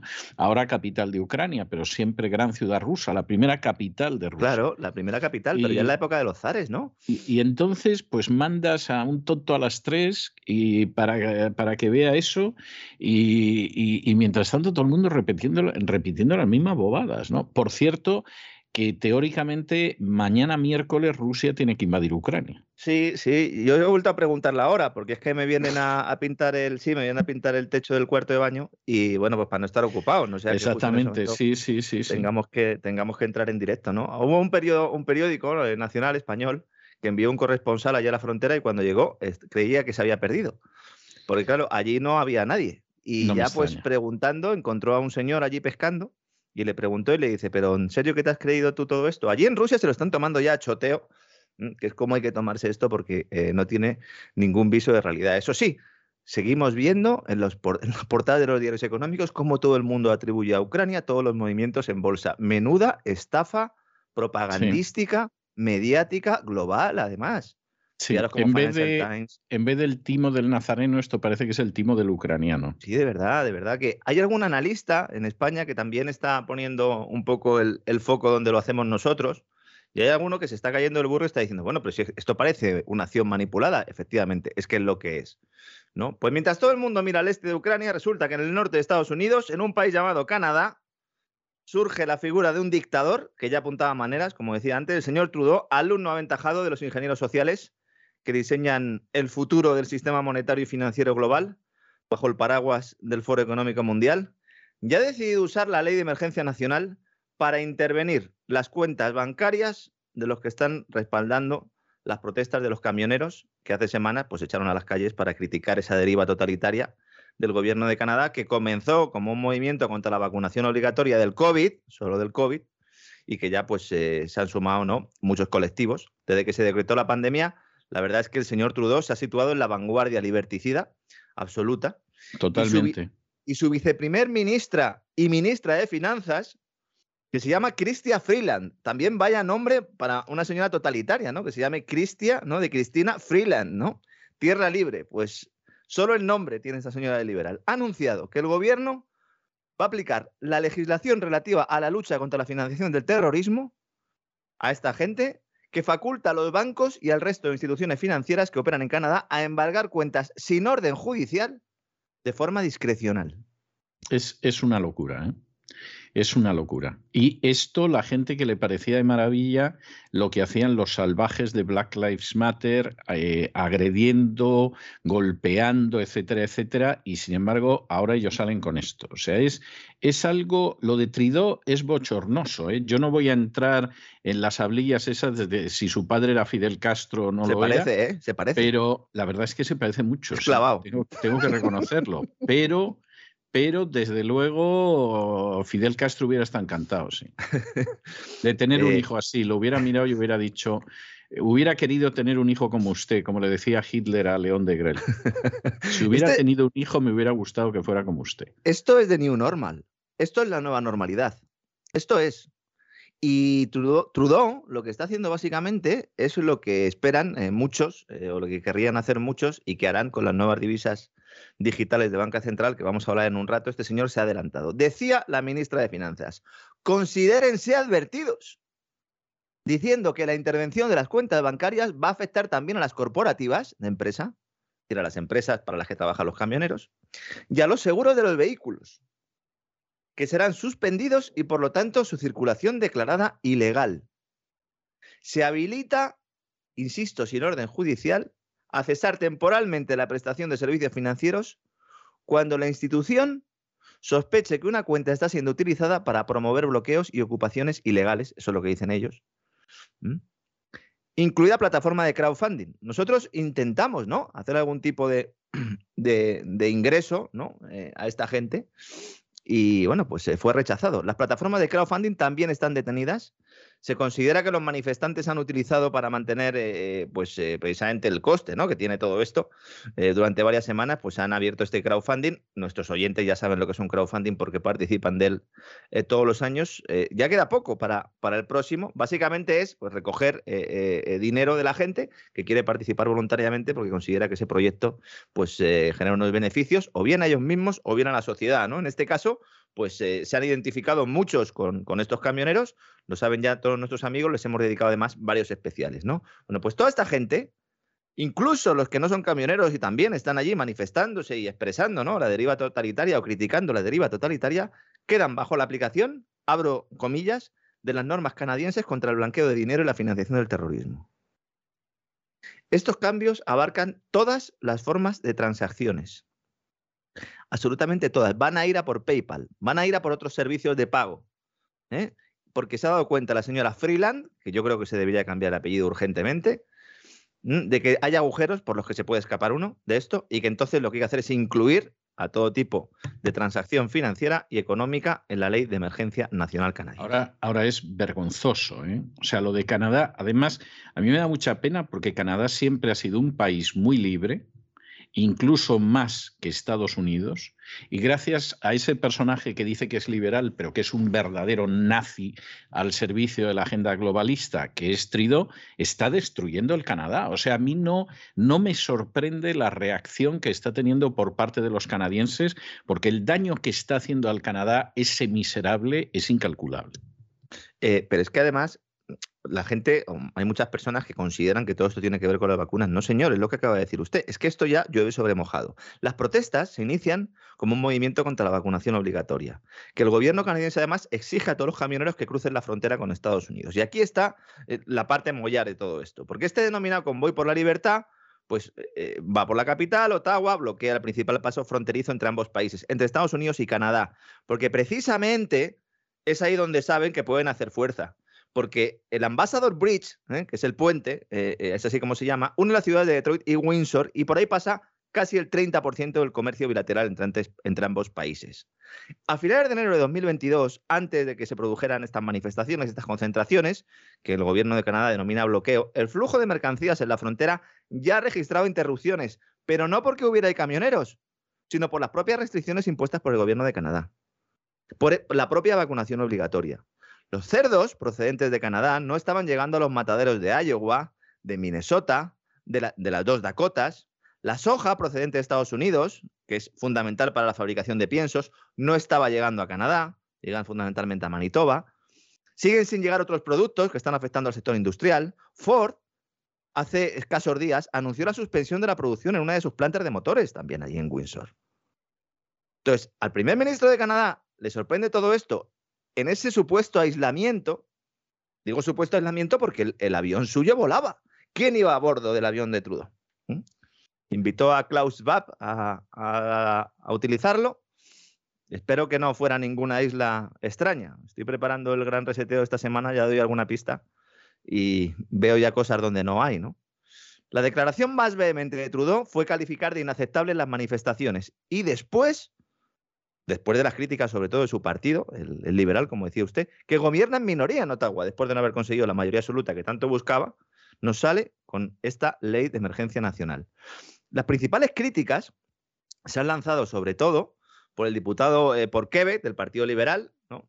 que dice que no se pueden demonizar a los grupos que no están de acuerdo con, con estas restricciones. Evidentemente, el primer ministro de Alberta, que es la ciudad natal de la, vice- de la, viceprimera, pri- de la viceprimera ministra y además ministra de Finanzas, la señora Freeland, también ha puesto el grito en el cielo. Alberta, para el que no lo sepa, es la provincia de Canadá con mayor recaudación fiscal y es rica en petróleo. Y aquí sí que gobierna el Partido Conservador y aquí ha dicho que las restricciones y medidas relacionadas con la pandemia habían interrumpido e incluso destruido los medios y formas de vida en la provincia. Es justo lo que estaba diciendo usted, don César. Es que ese señor se está cargando el país. La última vez que se adoptaron este tipo de medidas fue durante la crisis de octubre de 1970 y fue su padre, el padre de Trudeau. De casta le viene al galgo. Lo que pasa es que entonces se estaba combatiendo al Frente de Liberación de Quebec, que era una organización pues, eh, independentista de inspiración marxista. A partir de ahora todos somos terroristas. Don César, todos somos eh, terroristas. Lo decíamos hace un par de semanas en el gran reseteo en cesarvidal.tv, programa para suscriptores. Nos convertimos en delincuentes para el sistema. ¿Y el sistema cómo puede castigarnos?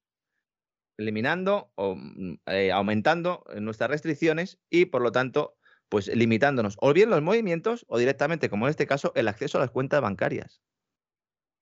Todos aquellos que piensan que el dinero está seguro en la entidad financiera o que no está seguro, y muchos nos escriben y nos dicen, "Pf, con lo que dice usted de los bancos, estoy nervioso. No, no, no, tienen que estar ustedes nerviosos por los bancos, tienen que estar nerviosos por lo que puedan hacer los gobernantes con las entidades financieras. Porque al fin y al cabo esto es una decisión completamente discrecional del gobierno. ¿Mm? La ley española, la nueva ley, el nuevo anteproyecto de ley de seguridad nacional habilita al gobierno para hacer esto. Y mucho más, al español y mucho más. Y mucho más. Y la clave está en que ya no hay que cometer un delito, porque todos somos terroristas. Bueno, en Estados Unidos, don César, ya sabe usted que Joe Biden está decidido a incluir, como sea en el ordenamiento jurídico, eh, el delito de opinión. Es que, ¿a, a- a dónde estamos llegando? Totalmente, totalmente. Biden, Biden está totalmente decidido a que la gente en este país no pueda hablar. Y encima tiene el respaldo de la gente de YouTube, de la gente de Facebook y de toda la chusma que en su día consiguió que no se pudiera hablar, por ejemplo, del fraude electoral en las últimas elecciones presidenciales, porque te echaban de YouTube o te echaban de cualquier otro sitio. Bueno, esa fue una, una buena piedra de toque. Sobre todo para empezar a darnos cuenta de a lo que se refiere también eh, el, el Foro Económico Mundial. Digo el Foro Económico Mundial porque es un poco el que ha capitaneado todo este proceso de- del gran reseteo, del gran reinicio y que lleva desde hace muchos años promocionando o promoviendo ese nuevo capitalismo en el cual lo público y lo privado se fusionan. Yo digo de una manera diabólica, el señor Klaus Schwab lo que plantea ¿no? es que es algo bueno para la sociedad y que está muy bien y que esto hace que seamos todos más inclusivos y que que sea un capitalismo más igualitario y todas estas cosas en las cuales también está el Vaticano, pero en realidad lo que tenemos es el poder de la multinacional junto con el poder del Estado trabajando juntos y entonces no te puedes escapar, no te puedes escapar de ninguna forma, ¿no? Y eso que todavía no han llegado las CBDCs, las Central Bank Digital Currencies, el dinero digital, porque de momento estos camioneros, si tienen dinero en efectivo, pueden seguir eh, pues comprando comida, básicamente. ¿Mm? Mucha gente, me lo Claro, decía el día que no haya efectivo, Claro. evidentemente aquí claro, pues va a ser el grupo de judíos que ha huido de un tren y a ver si tiene suerte de encontrarse con alguien y que les dé un trozo de pan, aunque se pueden encontrar con un delator y dar con sus huesos en la cárcel. Y no estamos exagerando. ¿eh? Hay, eh, mucha gente, me lo comentaba Don Isaac antes del programa y me decía, dice, es importante que, que expliques bien eh, eh, cuáles son las posibilidades que tiene alguien para, para no sufrir este tipo de, atracos o, directamente de bloqueos institucionales y discrecionales a sus cuentas corrientes. Y es que mucha gente que ha visto el cielo abierto y ha dicho, ah, no, no, pues vamos a meterlo todo en criptomonedas, vamos a invertir todo en bitcoins, que el bitcoin no nos lo pueden quitar. Yo vuelvo a insistir, la gran mayoría de personas que no están muy familiarizadas con el mundo de las criptodivisas invierten en criptodivisas a través de un exchange, es decir, de una entidad que ejerce de intermediaria. Estas entidades están sujetas a la ley y son, bueno, puede suceder exactamente igual que sucedió con los bancos, es decir, que el gobierno determine que hay que bloquear eh, eh, una serie de bitcoins que tenga alguien en ese exchange por la razón que sea. Pero es que voy más allá es que esas eh, casas también sufren robos. Porque las claves privadas las tienen ellos, no las tiene el usuario. Es verdad que el usuario puede tener su clave privada, no necesita ningún exchange, pero lo común, lo normal para la mayoría de los mortales es que se invierta a través de estas plataformas. Unas plataformas que sospechosamente han pasado de estar demonizadas a aparecer como principales anunciantes de la Super Bowl. No es casualidad, señores. No, no es casualidad. Con seguridad que no es casualidad. Ahora los, institucionales, los inversores institucionales están metiendo pasta en las criptos, evidentemente. Y hay un momento de auge, evidentemente.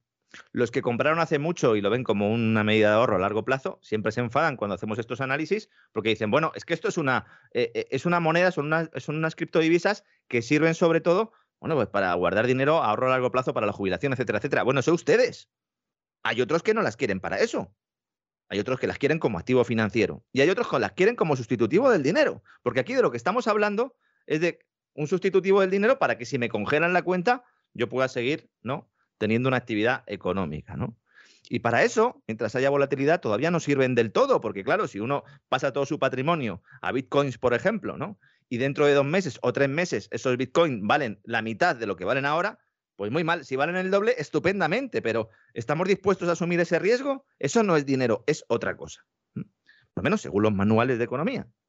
Cada cual eh, que considere oportuno eh, que sea dinero o no, esto como los cigarrillos en la cárcel, ¿no? En la cárcel, pues antaño los cigarrillos eran moneda, pues el que quiera eh, comprar bitcoins, que los compre el que quiera pagar con bitcoins cada día es más factible, debido sobre todo a los acuerdos que hay con tarjetas de crédito, etcétera, etcétera. No hay ningún problema, pero que sepan los riesgos que hay. Y si hablamos de congelación de cuentas corrientes y de criptodivisas, toca hablar del yuan digital. Lo primero de todo, porque he visto unos titulares este fin de semana con unas barbaridades en medios económicos. A ver, el yuan digital no es una criptodivisa. De igual manera que el euro digital o el dólar digital no son criptodivisas para que sea una criptodivisa, tiene que ser descentralizado la emisión de esa criptodivisa, es decir, que no dependa de ninguna autoridad y uso anónimo. Y estas divisas digitales de banca central no son ni descentralizadas ni anónimas, son emitidas por bancos centrales y precisamente es que el objetivo es que nadie sea anónimo, tener una identidad digital que nos acompañe siempre, ¿no? ¿Por qué es importante el yuan digital? Porque es la primera Central Bank Digital Currency, CBDC, que llega y va a marcar el camino del resto, hasta el punto de que en la Reserva Federal y sobre todo en el Pentágono están viendo a ver cómo funciona para sacar conclusiones y en función de eso, pues diseñar ese dólar digital en un sentido o en otro. Está todo el mundo criticando a China con el yuan digital y está todo el mundo esperando a ver qué pasa con el yuan digital para copiarlo. Fíjese cómo han cambiado los tiempos. ¿eh? Antes los chinos copiaban los productos occidentales, ¿verdad? Y ahora ellos. Y ahora todo el mundo está a ver lo que hacen los chinos y a ver si es copiable, sí. La revolución monetaria. Tanto en Europa como en Estados Unidos, los planes para implantar divisas digitales están ya en marcha. Vamos a hacer algunos programas especiales contando ¿eh? Eh, cómo va a ser esto del euro digital y, del dólar digital. Mm, no lo saben ellos todavía muy bien, pero analizaremos algunos estudios que han salido por, por parte del Banco Central Europeo y de la Reserva Federal. Pero insisto, no son criptodivisas, son divisas. Dinero digital, exactamente igual que el que hay ahora, pero fiduciario, como el que hay ahora, pero digital. Emitido por un banco central y que supone una representación digital del dinero fiat de toda la vida. Es decir, tiene la propiedad de ser una forma de dinero regulada por un Estado o por una unión de Estados, en el caso de, Europa, ¿eh? y no goza del anonimato de las criptos. ¿Eh? Las criptodivisas eh, lo que tienen fundamentalmente, o su característica principal, es que son herramientas descentralizadas que no almacenan datos personales ni registros históricos de las transacciones de sus usuarios. La transacción queda registrada, yo creo que el blockchain para la, labor de notaría, yo creo que para que la gente lo entienda, gente que no, que no tiene mucho conocimiento tecnológico, es como un notario perfecto el blockchain. El blockchain hace un seguimiento de toda transacción de por vida, pero de forma anónima. Se sabe, hay una clave pública y una clave privada. La clave privada la tienes tú, la clave pública es la que aparece en esa cadena de bloques. Se puede hacer un seguimiento de cada Bitcoin desde, desde que nace, desde que se mina, ¿verdad? Hasta que eh, bueno, pues se va eh, eh, utilizando en transacciones. Pero no aparecen nombres de personas, no aparecen IPs de ordenadores. Esto, claro, esto es el fin del control del dinero por parte de los estados. Y por eso hay una revolución monetaria en ciernes. ¿Qué nos están diciendo? No solo los chinos, sino también los americanos y los europeos, que son los que más avanzados van en esto. Dicen, no, vamos a resolver un problema, sobre todo de costes e infraestructura. Porque claro, mucha gente pregunta, con razón, bueno, pero ¿y si no quieren eliminar el efectivo? Porque eso es lo que dicen ellos. ¿Y para qué sacan el dinero digital? ¿Qué diferencia hay con que yo pague con mi tarjeta de crédito, con mi teléfono? Si en realidad es lo mismo, ¿no? Pues esa es la clave. Es que es lo mismo pero con la divisa digital se acaba con el efectivo. Quieren que la primera parte del proceso sea voluntario, es decir, se calcula que entre un 40 y un 50% del efectivo desaparecerá sin que haya presión política, pero luego llegará la presión política. Sobre todo si las criptodivisas reales les hacen competencia. ¿Qué nos dicen también sus defensores? Dicen, no, es que con esto ya no va a haber crisis bancarias, porque claro, ya no puede haber eh, corridas bancarias. Es decir, un banco no se puede quedar sin liquidez. Porque claro, lo hemos comentado muchas veces, ¿no? Si hay desconfianza en, la salud financiera de un banco, la solvencia, la liquidez, la gente que hace, pues va y retira su dinero. Si no hay efectivo, no puedes ir a retirar nada. Lo puedes cambiar a otro banco, en realidad, bueno, pues sí, lo cambias a otro banco y a otra cosa. No necesitas tener ninguna ventanilla de liquidez de emergencia del Banco Central, etcétera, etcétera. Entre otras cosas porque el dinero es del Banco Central ya. ¿Qué va a pasar con los bancos? Tradicionales? Bueno, pues se les va a buscar un acomodo como intermediarios, cuando lo que tendrían que hacer sería cerrar. Pero claro, entonces, ¿qué hacemos? ¿No? Si llevamos décadas ¿no? creando un monstruo financiero globalista, ahora no lo vamos a matar. ¿no? Ahora que vamos ya a tope, ¿no? El emisor de esta moneda podrá revertir una transacción a voluntad o quitarle los fondos al tenedor sin consentimiento de este por el motivo que sea. Esto es el dinero digital ya no es solo que te puedan bloquear o que te puedan embargar, sin orden judicial, si hay una ley de emergencia nacional, como en Canadá, por ejemplo, ¿no? Es que puede revertir una transacción. Se pueden establecer sanciones contra los usuarios que les impidan acceder a este tipo de dinero, realizar transacciones que tienen en cuenta o simplemente embargárselo, ¿no? Algo parecido a lo que está sucediendo ahora en Canadá. Además, los emisores, los bancos centrales, pueden agregar tantas nuevas monedas al dinero en circulación como quieran. Proceso instantáneo y sin costes. Claro, la inflación, ¿qué va a pasar con la inflación? Esa es la gran pregunta. Y todas las transacciones, absolutamente todas, son observadas y registradas por el Banco Central o el gobierno de turno, con lo cual desaparece completamente la privacidad en el uso del dinero. Que era lo que se pretendía. Usted, usted, imagínese a partir de ahí lo que pueden hacer los sicarios buscabonus de la agencia tributaria en España. Porque aunque desaparezca la privacidad, que ya es bastante, bastante grave y bastante malo, luego viene la interpretación de esa privacidad. Es decir, suponga, suponga que en un momento determinado eh, yo le devuelvo a usted una cantidad que me prestó hace 10 años. Bueno, pues ya aparecerá un buscabonus para decir que yo a usted no le estoy devolviendo nada, yo a usted le estoy haciendo un pago, una donación, lo que sea, y una parte me la llevo porque quiero. En un momento determinado, eh, yo tengo una madre que, que vive la pobre de una pensión, etcétera, etcétera, y decido hacerle un regalo monetario porque sé que le arregla mucho más que si le regalo otra cosa. Bueno, pues ya aparecerá el canalla buscabonus para decir que ahí hay una donación que no es encubierta y que una parte mi madre se la tiene que entregar a él porque él quiere el, tener o un el banco bonus. o el banco para cerrar la cuenta, que eso está O el pasando banco el país también. O sea, esto, esto es terrible y no solamente ya por la cuestión de la privacidad, que eso es gravísimo, sino porque aquí es obvio que han decidido robarnos lo poco o lo mucho que tengamos. O sea, esto, esto cada vez es más evidente. O sea, aquí vamos verdaderamente al no tendrás nada y serás feliz. ¿eh? Que todavía tienen nueve años por delante para llegar hasta ahí y vamos, han cogido carrerilla y van en esa dirección. Pero aquí es obvio, vamos a ver, aquí se está siguiendo una política que además tiene paralelos, y no quiero banalizar nada ni cosa parecida, pero tiene paralelos con el hecho del despojo y el exterminio de grupos humanos.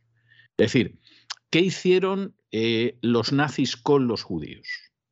Primero, colocarlos bajo una luz negativa. Es decir, esta gente es problemática, esta gente es una desgracia para los demás, etcétera, etcétera. ¿eh? Que tiene su equivalente en son unas ratas a las que hay que exterminar, son Viven de las desgracias ajenas, tal. esa- exactamente. Primera, primer paso. Segundo paso, una vez que, ya has movido a la opinión pública para que vea, como mínimo, con resentimiento, con desprecio y como mínimo con distanciamiento por lo que puedan sufrir a un cierto sector de la sociedad, a continuación los señalas. Tú no les pones la estrella amarilla el primer día. Tardas en ponerles la estrella amarilla. Pues si tú el primer día les pones la estrella amarilla, la gente dice, ah, ¿a dónde va usted? No, no, no. Primero, primero lo que hacemos es que los vilipendiamos, los denigramos, los insultamos. Luego les colocamos una señal. Y después de eso vienen las leyes de arianización, que en este caso eh, que se llevaron todo lo que pudieron y en este caso es que efectivamente ya tienen un control sobre ti de tal manera que te van a quitar lo que quieran. Alegarán lo que sea, seguridad nacional, que es usted un mal ciudadano, que se le cae el pelo, lo que sea. Pero aquí la meta que es evidente es que nos quedamos con todo. Y vamos, y además esto es terrible, vamos a pasos agigantados hacia un sistema que va a tener lo peor del socialismo y lo peor del capitalismo. Eso es. Es decir, es decir, cualquier aspecto positivo que pudiera tener el socialismo, eso va a desaparecer. Es decir, no va a haber ningún cuidado universal, ningún tipo de servicio universal, etcétera. Lo, lo, que pudieras encontrar de positivo en el socialismo va a desaparecer. Y lo que hay de positivo en el capitalismo también va a desaparecer, porque vamos a eliminar el libre mercado, la está lucha desapareciendo, contra los está desapareciendo ya, ya. Todo eso va desapareciendo sí. a pasos agigantados. Y al final va a quedar todo lo peor del socialismo, es decir, el control, la falta de respeto por la libertad, la falta de respeto por la propiedad privada, etcétera, unida a lo peor del capitalismo más salvaje y más desalmado que se pueda pensar. O sea, al final ni siquiera va a ser un Estado providencia el que cuida más o menos bien o más o menos mal a los ciudadanos. No, del Estado, de su presupuesto, de sus instrumentos de coerción, etcétera, nos vamos a apoderar una camarilla de canallas que efectivamente lo vamos a hacer para beneficio propio. Eso en España se ve venir desde hace mucho tiempo. Uh -huh. Eso en otros países, al menos en ciertos sectores económicos, se ve venir desde hace mucho tiempo. Pero la idea es llegar a un modelo absolutamente global. Al final, un grupo uh -huh. de canallas, lo que el propio David Rockefeller llamaba la cábala secreta, y lo decía él, es la que va a aprovecharse del esfuerzo, de los bienes, del fruto del trabajo de todo este planeta convertido en enormes masas de esclavos. Y además, los que no trabajen, porque en este nuevo orden eh, habrá mucha gente que se quede sin trabajo, todo lo que tiene que ver con esa renta básica universal serán también manejados desde el Banco Central con estas CBDCs. Que este es el objetivo al final. Estamos hablando de una fusión diabólica, porque es diabólica, entre lo público y lo privado, en el cual se quiere crear un nuevo orden económico, monetario, fundamentalmente, social también, pero eso viene después. O sea, hay mucha gente que se centra solo en el aspecto social. No, primero viene el nuevo orden monetario, que es a través de estas divisas eh, digitales, para evitar la quiebra absoluta del modelo actual. Este es el objetivo.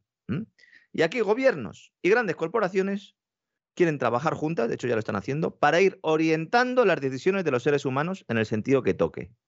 Y para eso es fundamental que todo el mundo tenga una identificación digital y que todos los pagos se hagan eh, de, forma digital. Porque esa es la gran minería de datos, porque vamos a aportar, lo hemos explicado en el gran reseteo, pero para aquellos que no son suscriptores se lo resumo, básicamente ese es el programa que subyace detrás de todo el pasaporte COVID y de todos esos códigos QR y ese censo digital global para el control social y financiero. Muchos están diciendo, bueno, eh, es que los chinos son los primeros. Insisto, los chinos llevan ya mucho tiempo queriendo eh, eh, liderar este proceso, porque aquí hay otra película, y es, cada una de las diferentes áreas mundiales, si queremos aglutinarlas cada día, esto se parece más a, los libros de Orwell y de Andrews Huxley, ¿no? Tendríamos Estados Unidos por un lado, tendríamos luego China por otro, la India quizás por otro, Europa, ¿no? Agonizando. Pero China lo que quiere es liderar este proceso y aprovecharse de esa ventaja eh, tecnológica que tiene, aunque algunos sigan diciendo que no, pues cada uno eh, que se informe donde considere oportuno. Esa eh, avanzadilla tecnológica que tienen la quieren aprovechar para amenazar la estabilidad, la hegemonía del dólar. Y en este proceso habrá ganadores, divisas ganadoras y divisas perdedoras. Y China lo que quiere es convertir al yuan en divisa de reserva. No mañana, ni dentro de cinco años. A lo mejor dentro de diez tampoco pero ellos aspiran a ese modelo. Y mientras que China está en esa avanzadilla, está en esa vanguardia, Estados Unidos está jugando a la defensiva y además perdiendo puntos de forma sostenida. Que estemos diciendo que Estados Unidos, antaño nación de la libertad, bueno, dentro de lo que hay, pues sí, ¿no? A pesar de Biden, esté fijándose en el lanzamiento del yuan digital para sacar conclusiones y para que el suyo sea aún más liberticida, nos tiene que dar que pensar muchísimo. Ahora mismo, dentro de todo esto, como digo, la solución más avanzada en cuanto a desarrollo es ese yuan digital que lleva dos años eh, trabajando en, él el Partido Comunista Chino, el Banco Central de China. Va a transformar la economía del gigante asiático. Va a vertebrar todo lo que es esa ruta de la seda y esa colonización económica. Ese es el plan de los chinos. Luego ya veremos qué pasa, ¿no? Y trabaja el Banco Popular de China con varias empresas privadas y públicas. Bien. El hecho de que trabaje con empresas públicas a nadie le sorprenderá. Todo el mundo dirá, bueno, China, ¿no? Y Huawei al final, pues es una empresa china. Apple Pay, China. Alipay, WeChat. La aplicación ya está en iOS y en Google. Ya se puede descargar para Android, porque la han presentado en los Juegos Olímpicos. Porque ya se ha estrenado esta nueva modela digital. Los visitantes de los Juegos de Pekín 2022 descargan una aplicación de monedero digital de yuanes o almacenan el dinero digital en una tarjeta física. Para aquellos que eh, no quieran utilizar el móvil o no se fíen, pues han creado una tarjeta, como una tarjeta de débito que se recarga en unas máquinas que han puesto allí por, bueno, por las instalaciones. ¿no? También pueden usar unas pulseras que se pasan por un lector para realizar transacciones. Esto de las pulseras eh, está bien, pero ya hay tecnología eh, para que esto se implante debajo de la piel mucha gente tampoco se lo cree, pues acudan eh, básicamente a ver los desarrollos que están haciendo Google, lo que está haciendo Amazon, lo que están haciendo otras muchas empresas de Silicon Valley y verán que no es que exista, es que ya se está empleando. ¿no? El yuan digital ha puesto fin al monopolio de Visa en unos Juegos Olímpicos de los últimos 40 años. Mientras que nosotros estamos mirando a Ucrania, ¿verdad? Que si, que si los rusos se acercan mucho, se acercan poco. Durante la ceremonia inaugural del pasado, bueno, que se celebró de los Juegos Olímpicos, pusieron ambas eh, posibilidades de pago, ¿no? El de Visa y eh, el yuan digital. Bueno, pues las transacciones del yuan digital superaron a las de Visa. Gracias en parte a que tanto los pagos desde Alipay o WeChat, que son unas super aplicaciones que se utilizan para pagar, no estaban permitidos. Es decir, o pagabas con tarjeta o pagabas con el yuan digital. ¿Mm? No hay datos oficiales al respecto, todo esto lo conocemos por la propia prensa de China, con las mismas reservas hay que leer la prensa de China que el Wall Street Journal. Algunos echarán las manos a la cabeza. Pues después de todo lo que han dicho de la crisis de Ucrania, madre mía con el Wall Street Journal. Bueno, y los que tenemos más años, lo que recordamos de las armas de destrucción masiva de Irak. o, algunos, algunos no se nos va a olvidar. ¿eh? O los sobres de Antrax, que luego resulta que estaban fabricados en Estados Unidos. El debut del yuan digital para usuario de todo el mundo durante estos Juegos Olímpicos se produce, como digo, tras varios años de pruebas piloto en una docena de regiones del país. Hay 260 millones de personas con cuentas de yuan digital. 260 millones de personas, señores. Las transacciones, ahora mismo, que se acaba de poner en marcha. Ya ascienden al equivalente a 14.000 millones de dólares. ¿Mm? Claro, el Banco Central Chino ha acelerado todo esto para presentarlo en los Juegos Olímpicos. Había un rumor que hemos comentado aquí alguna vez, es el Banco Central de China podría, para impulsar definitivamente este yuan digital, pues hacer que no fuera una divisa fiduciaria, es decir, sin estar respaldada por nada más que, que por la propia credibilidad del propio país, pues introducir algún tipo de ligazón con algún metal, en concreto el oro. Esto no se ha producido. Ya dijimos que si esto se produce, automáticamente eh, esto supone ya un cambio de, las reglas del juego tan brutal que es que afectaría incluso a los propios intereses de China, que, que también tiene sus bonos del Tesoro norteamericano, sus dólares y sus cosas. ¿no? En Financial Times, esto se trataba de forma mm, tangencial y han incluido unas declaraciones del director del Departamento de Inteligencia del Reino Unido, una entrevista, que es la definición de hipócrita, yo creo que es él. Porque dice él, esto, si se implementa de forma incorrecta, da a un Estado hostil la capacidad de vigilar las transacciones. Y le da la capacidad de poder ejercer un control sobre lo que se realiza en estas monedas digitales. ¿Y qué pasa? Que si lo hace tu gobierno Exactamente. es que, sí, esto, esto yo confieso que a mí me conmueve. ¿eh? O sea, cuando de pronto captan, a veces de verdad, a veces mintiendo como bellacos, el peligro que plantean otros estados con determinadas acciones y luego, sin embargo, la idea de que si esas acciones las llevan ellos a cabo es un peligro igual o mayor, eso ni se les pasa por la cabeza. Sí, sí, sí. Y además lo, publican eh, a los cuatro vientos, ¿no? Y el que lo está leyendo tampoco se da cuenta. El que lo está leyendo no se da cuenta porque todo lo contrario, está todo pensado de tal manera que efectivamente lo que tú tienes muy claro es que los otros están deseando hacer la maldad mientras que tu Estado, si se le ocurriera hacer algo parecido, pues no podría ser nada más que por motivos nobles, filantrópicos y humanitarios. De hecho, es que no sabe usted lo bien, que va tirado, porque es que además dice el señor este, dice China es el mayor problema estratégico al que se enfrenta Reino Unido. Sí, sí. Dice, claro, es que el país asiático ha aumentado sus operaciones de espionaje, ha intensificado sus esfuerzos por ejercer un mayor control sobre la infraestructura digital. Es decir, en lugar de cuestionar la amenaza para la libertad eh, yo diría que para la civilización que suponen estas, estas nuevas divisas digitales, él lo centra en que lo malo es que sean los chinos los que la tienen. Porque el claro, si lo tienen ellos es estupendo. O sea, vamos a ver si es que esto. Claro, pero si es que esto no tiene, esto no tiene más vuelta de hoja. Esto está más claro que el agua, el planteamiento que tiene. Lo que pasa es que insisto en ello, que hay millones de personas que no se dan cuenta, pero esto es una confesión de hipocresía verdaderamente pavorosa. pero verdaderamente pavorosa. O sea, si lo hacen los demás, está mal. ¿eh? Mm. Pero si lo hacemos nosotros, bueno, es que estamos obligados. Está mal porque además su gobierno es muy malo. Claro. Y, además, ya no solo por nosotros, sino porque pobres ciudadanos chinos, ¿no? Sí, exactamente, sí. Los estamos redimiendo, igual que a los iraquíes, claro. y los libios y los afganos. Operación Libertad Duradera. ¿no? Uno se va a la agencia Bloomberg, ¿no?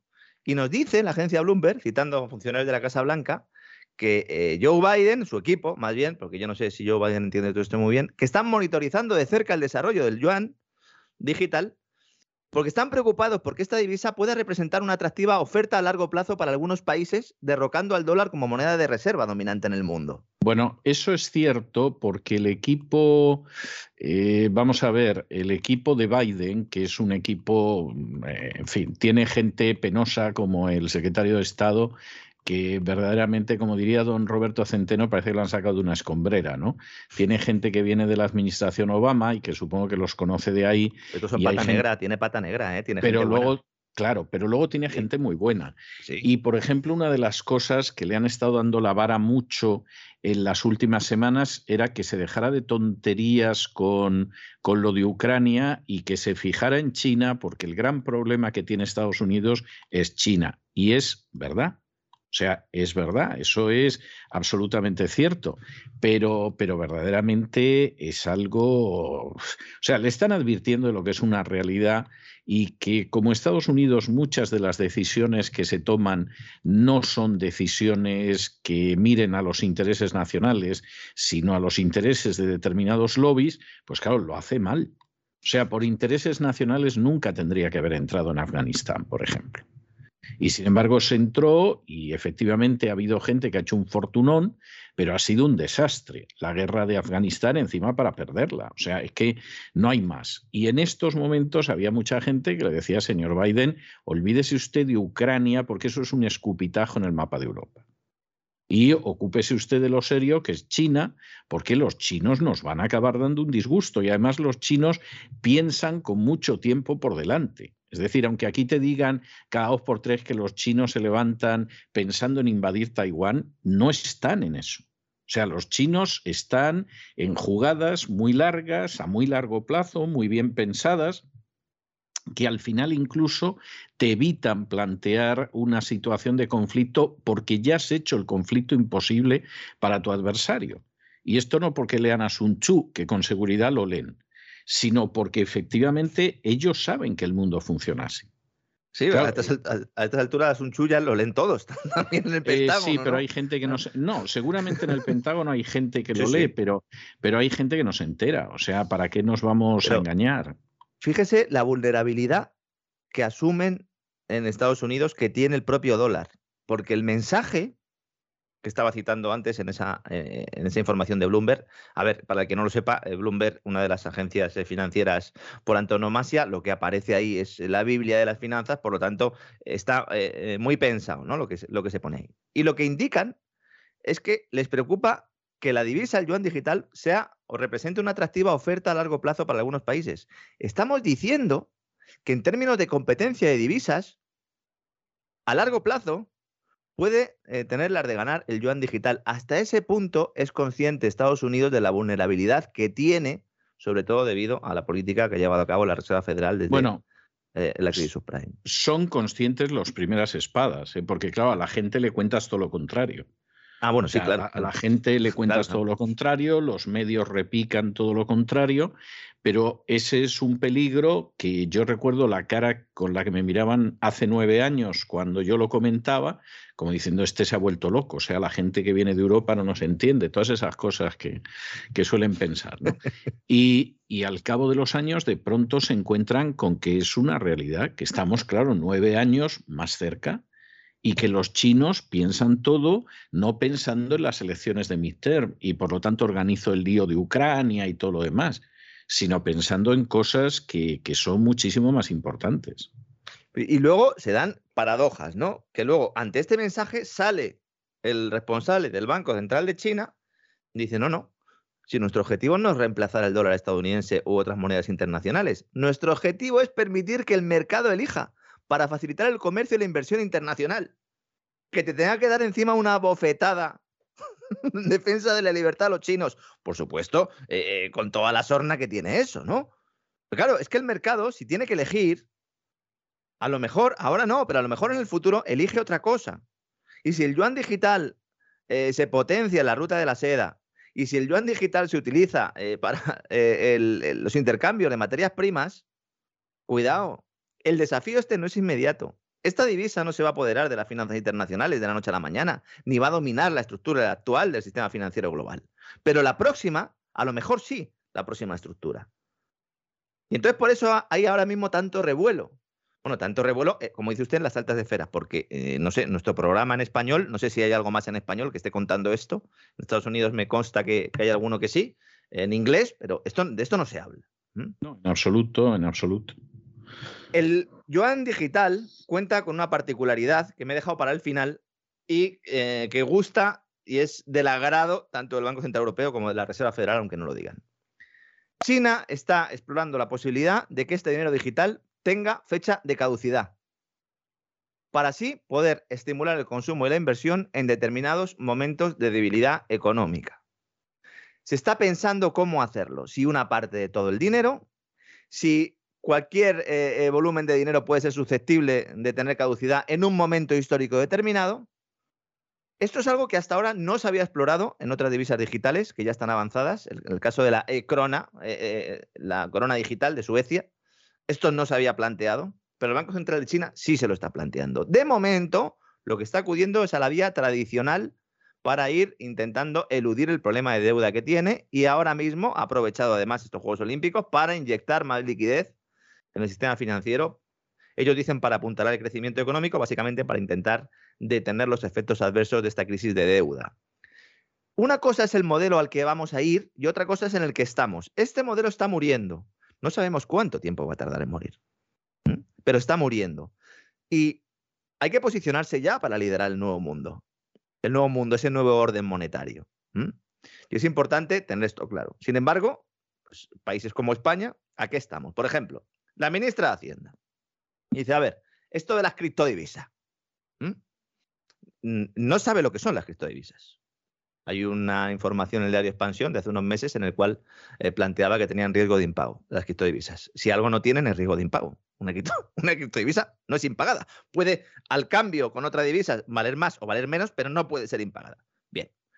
Esto además lo compartía la nieta, no, la sobrina, perdón, de Miguel Ángel Fernández Ordóñez, que también era secretaria de Estado con el gobierno. La Dirección General de Tributos del Ministerio de Hacienda eh, que bueno, pues se le hacen consultas y son vinculantes, ¿eh? y de esta manera pues se crea un poco también el ordenamiento tributario, dejémoslo así, ¿no?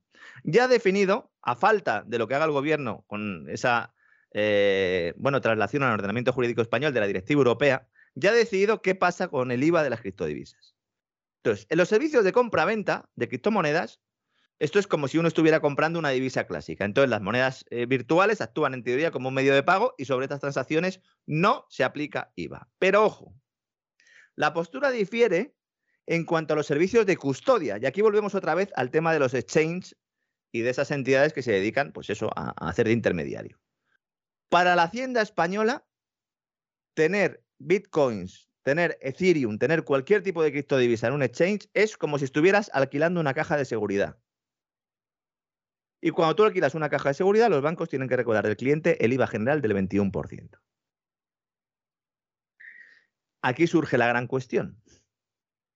¿Cómo puede reclamar Hacienda un impuesto si el dueño de esa criptodivisa es anónimo? Y esta es la clave de todo esto. Algo se les ocurrirá, ¿eh?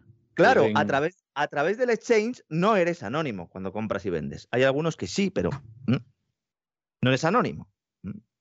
Entonces, cuidado, porque mucha gente a lo mejor, pensando que se está escapando del sistema tradicional y que de alguna manera pues, no puede sufrir ni confiscaciones, ni puede sufrir el cobro de impuestos abusivos, etc., ni embargos, a lo mejor se encuentra que además de asumir el riesgo que supone, evidentemente, invertir en una criptodivisa, que hoy en día, insisto, eh, se parece más a un activo financiero que a dinero, asume el riesgo de expropiación. Con el oro igual, ¿eh? No es la primera vez que un gobierno expropia oro. De hecho, se ha caracterizado... con Roosevelt, Roosevelt en un momento determinado decidió que el oro y la plata lo expropiaba y que le daba unos papelitos a, a, los propietarios. Yo estoy convencido, conociendo a los americanos, que más de uno y más de dos enterraron el oro y la plata. ¿Eh? O sea, de, eso, de, eso, no tengo la menor duda. Vamos, eh, estoy convencido de que lo hicieron miles. Pero, pero que evidentemente la idea es usted me entrega todo el oro y la plata, vamos, eso no, no tiene discusión alguna. Entonces, todos esos son riesgos que hay que tener en cuenta cuando uno decide qué hace con su dinero. El problema que tiene todo esto, y un poco el resumen, ¿no? Y lo que yo llevo intentando ya decir desde hace mucho tiempo, es que eh, si tú no tienes un dinero que sea sano, que no dependa de los poderes públicos, que sea una institución, igual que lo fue el lenguaje o incluso el desarrollo eh, jurídico, tú corres el problema o tienes el problema de que pierda las propiedades ese dinero. Y cuando pierdes las propiedades ese dinero, la economía y la sociedad se destruye. Porque los precios ya no sirven, porque los tipos de interés están manipulados. ¿Cómo puedes ahorrar o cómo puedes plantearte tu futuro con la situación que estoy diciendo? Que habrá mucha gente en su casa que dirá, bueno, ¿y entonces ahora qué hago con el dinero? Pues estamos todos un poco así. Nos han llevado hasta ese callejón. Hay gente que dice, bueno, pues entonces yo voy a lo seguro, compro bienes inmuebles. Esto en España se está produciendo mucho que mm, dependiendo del tipo de inversión que uno haga, no es una mala idea. Pero claro, ¿qué tenemos? Una burbuja inmobiliaria tremenda, ¿no? He visto los datos del año pasado, tenemos una burbuja inmobiliaria tremenda. Otros en Estados Unidos que han hecho, en lugar de irse a por el ladrillo, que también han acudido a los mercados financieros. Y se ha vivido ahí una de las mayores burbujas bursátiles de la historia. Pues cuando todo esto mm, se desinfle, cuando todo esto explote, pues nos daremos cuenta ¿no? de la situación en la que estamos. Y el problema, insisto, es que no se puede ahorrar a largo plazo. Los gobiernos se han, dedicado, junto con los bancos centrales, al final son las dos caras de la misma moneda, a penalizar el ahorro, a fomentar el consumo desaforado y ahora tenemos unas estructuras productivas rotas, unas cadenas de oferta globales rotas, si a eso le sumas una pandemia, etcétera, etcétera, estamos a las puertas de un cambio de modelo. Ese cambio de modelo que nos decían que iban a promover, no, se va a promover directamente por lo civil o por lo criminal, en este caso por lo criminal. Y ahí es donde tenemos que analizar todo lo que está ocurriendo, tanto en materia monetaria como en materia financiera, don César. Sí, sí, sí, no tiene. Yo es que sinceramente creo que la cosa no tiene más vuelta de hoja y la historia es exactamente cómo, cómo lo van a hacer. Es que no lo saben. Es que, es que, no, no, no, no. Es que lo tremendo del asunto es que la sensación que da es que no lo saben. No lo saben. O sea, ellos van empujando, van tirando, van a ver qué pasa y de pronto van encontrando a la vera del camino los problemas. ¿eh? Por ejemplo, que hay unos señores que son chinos y que pueden crear problemas. Y, entonces es así, pero yo coincido con usted en que no lo saben. Realmente no lo saben, no saben cómo ir y bueno, pues van tirando y que sea lo que Dios quiera. Con mercados intervenidos es imposible que haya un ajuste de oferta y demanda. Es imposible que las decisiones de consumo, de ahorro y de inversión de los agentes económicos cuadren. Es imposible, con lo cual siempre nos veremos abocados a problemas y a recesiones. Si el objetivo de nuestros gobernantes es eliminar el efectivo para poder seguir metiendo la mano en la caja y poder seguir haciendo de ingenieros sociales, pues la situación será evidentemente peor. Ojo, es un modelo de ese tipo termina fracasando. Hay muchos teóricos que lo llevan estudiando desde hace mucho tiempo. Ese sistema de planificación total termina fracasando porque al final la gente adoptará otro dinero. El mercado ahí decidirá. El problema es que hasta que se llegue a ese punto habrá muchos cadáveres en el camino. Me vuelvo a acordar de esa portada del disco de Iron Maiden, de Trooper, ¿verdad? Eh, porque es así, es así. A nuestros poderes públicos les tendríamos que reclamar, ¿no? Que toda esta transición que es evidente y que se va a producir, les tendríamos que reclamar, ¿no? Que la hagan de otra manera. Pero claro, si nosotros lo que estamos ahora mismo diciéndole a la gente es que la bolsa sube porque se retiran las tropas rusas, que es ahora mismo la portada de uno de los principales diarios económicos de España, pues entonces, claro, así complica ello, complica ello, don César. En fin, es, es, tremendo, es tremendo. Bueno, muchísimas gracias por todo, don Lorenzo, y nos volvemos a encontrar por estos pagos mañana a la misma hora. Voy a ver si me dejan algo de efectivo para tomarme ese Canada Dry. Ahora que ya hemos terminado el vuelo, me voy a volver a subir al camión. La gorra ya la tenía yo, ¿eh? Que ya sabe usted que yo también soy. Sí, sí, sí, sí, sí, me consta, me consta. Eh, eh, casualmente he visto esta mañana al abrir el frigorífico para desayunar que me quedaba una lata de Canada Dry. Lo digo en serio, ¿eh? no, no crea usted que estoy ironizando. Entonces, cuando ha dicho usted lo del Canada Dry, he sonreído porque yo no soy mucho de consumir refrescos, pero el otro día en el supermercado vi que había una oferta muy buena y te daban tropecientas latas por una cantidad simbólica y entonces agarré el cajón de Canada Dry y me lo traje a casa y me queda una lata que tengo en el frigorífico. O sea, pero me, ha, hecho gracia cuando usted lo ha dicho, he pensado, mira, me queda una lata. O sea que, que esto es así, esto es así. Bueno, voy a ver si encuentro algo para mezclarlo, ya que he terminado el vuelo voy a ver si encuentro algo para mezclarlo. Sí, eh, Doña Sagrario decía que estaba muy bueno con Bourbon. Ah. No, no he hecho nunca la mezcla, pero si lo dice, recuerdo haberse oído hace muchos años, pero si lo dice Doña Sagrario, puede que tenga razón. ¿eh? tomo nota, don César, tomo nota. Un fuerte abrazo. Muy bien. Ah, un fuerte abrazo.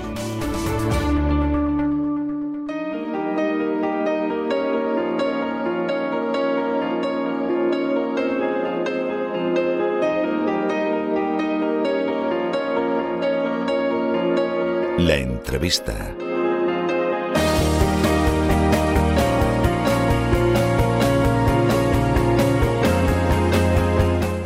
De regreso y estamos de regreso para entrar en una cuestión de enorme relevancia, para entrar en una cuestión que va a ocupar el espacio de nuestra entrevista y que es una de esas cuestiones que hace simplemente 25, 20, 15 años realmente no le preocupaban a nadie y sin embargo ha ido escalando en el caso de España y en el de otras naciones europeas, también en el caso de Estados Unidos o el Canadá, puestos dentro de la preocupación de los ciudadanos. Me estoy refiriendo al hecho de la inmigración ilegal. ¿En qué medida esa inmigración ilegal es un una inmigración que puede ser asumida, absorbida por el país, en qué medida esa inmigración ilegal es una inmigración que crea problemas de seguridad, problemas de estabilidad graves, en qué medida lo que acaba sucediendo es que se desarrolla todo un colectivo dentro de la sociedad que son víctimas directas y hay que denominarlas así, víctimas de la inmigración ilegal, son algunas de las cuestiones relacionadas con este fenómeno. Fenómeno, por otra parte, que ustedes saben que ha sido aplaudido desde las más diversas instancias, desde las Naciones Unidas al Vaticano, desde las ONGs a los partidarios de la Agenda 2030. Hay gente que considera que la inmigración ilegal es fundamentalmente un fenómeno positivo y que deberíamos pues aplaudirlo incluso de manera literal.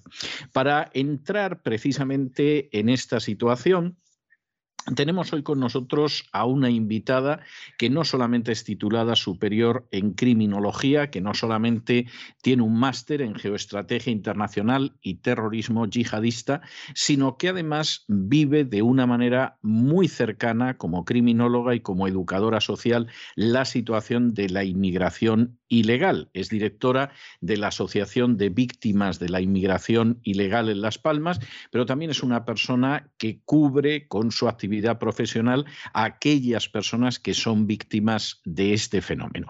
Les estoy hablando de doña María Ángeles Barroso Santana. Doña María Ángeles, muy buenas noches, muy bienvenida. Muy buenas noches, mm, don César. En primer lugar, darle las gracias por, por esta invitación a, debatir en, su programa. Primera cuestión que, resulta obligado señalar, porque además yo creo que ustedes han adoptado una posición de una transparencia y de una claridad tremenda. ¿Verdaderamente existen víctimas de la inmigración ilegal? Porque el relato es que los inmigrantes ilegales son las víctimas y de alguna manera nosotros no deberíamos de poner ningún impedimento a su llegada. Pero la existencia de esta asociación parece indicar que hay víctimas de la inmigración ilegal. ¿Cuáles son esas víctimas? Bien, bueno, en el momento en el que, en el que una, una persona asiste a lo que estamos asistiendo nosotros en, en nuestro país, yo concretamente hablo de la provincia de Las Palmas porque está siendo la primera frontera y el primer embudo de, de esta llegada masiva e invasiva de inmigración ilegal, pues ya somos víctimas. Y en ese sentido, pues es en el que surge la Asociación Víctimas de la Inmigración Ilegal, porque entendemos que no merecemos ser víctimas ante la actitud silente de, del Ejecutivo. Y bueno, por eso nosotros ya pues transmitimos esa relación de ayuda que es totalmente gratuita. ¿En qué sentido son víctimas? ¿Qué es lo que convierte en víctimas a aquellas poblaciones que de pronto se ven asaltadas por la inmigración ilegal? ¿Se produce un aumento de la inseguridad? ¿Se produce una situación de desorden público? ¿Qué es lo que las convierte en víctimas? Bueno, en primer lugar, lo que las convierte en víctimas, ya usted lo, transmitía antes, mm, siempre se ofrece eh, ese perfil de la, de la inmigración ilegal que llega aquí como una víctima del sistema, pero nosotros desde la asociación pues revertimos ese, ese rol. ¿Por qué? Porque mientras la administración se preocupa de ofrecer una visión de la inmigración desde el rol de víctima del sistema, se niegan a admitir la otra cara de la inmigración ilegal, que es la que se enmarca en una criminalidad real y latente a la que asistimos cada día. Eh, lo que está ocurriendo en estos momentos en España es que, mm, hablando de inmigración, lo ilegal se está aceptando como legal. Y el gobierno español, sin reparo absoluto, eh, vulnera legalmente lo establecido, adopta medidas insostenibles y antijurídicas en nombre de una supuesta solidaridad por motivos humanitarios. Y al fin y al cabo, pues el problema, en vez de, mm, en vez de solucionarse, se agrava y se multiplica el efecto llamada. Y en estos momentos asistimos a un drama totalmente mm, desvirtuado de lo que es el problema de la inmigración y es que ahora las víctimas se convierten también en victimarios porque que la criminalidad está vinculada a la inmigración ilegal en una serie de connotaciones criminógenas es real, eso no se puede silenciar. ¿En qué medida la criminalidad aumenta con la llegada de la inmigración ilegal? ¿Estos son fenómenos aislados? ¿Son fenómenos puntuales? ¿O habría que hablar de que se produce un incremento eh, cualitativo importante de la criminalidad con la llegada de inmigrantes ilegales? Sí, bueno, eh, realmente eh, lo que está pasando ahora es que las ONGs a través de sus servicios jurídicos informan a los inmigrantes ilegales de cómo conseguir la residencia a través del propio fraude de ley.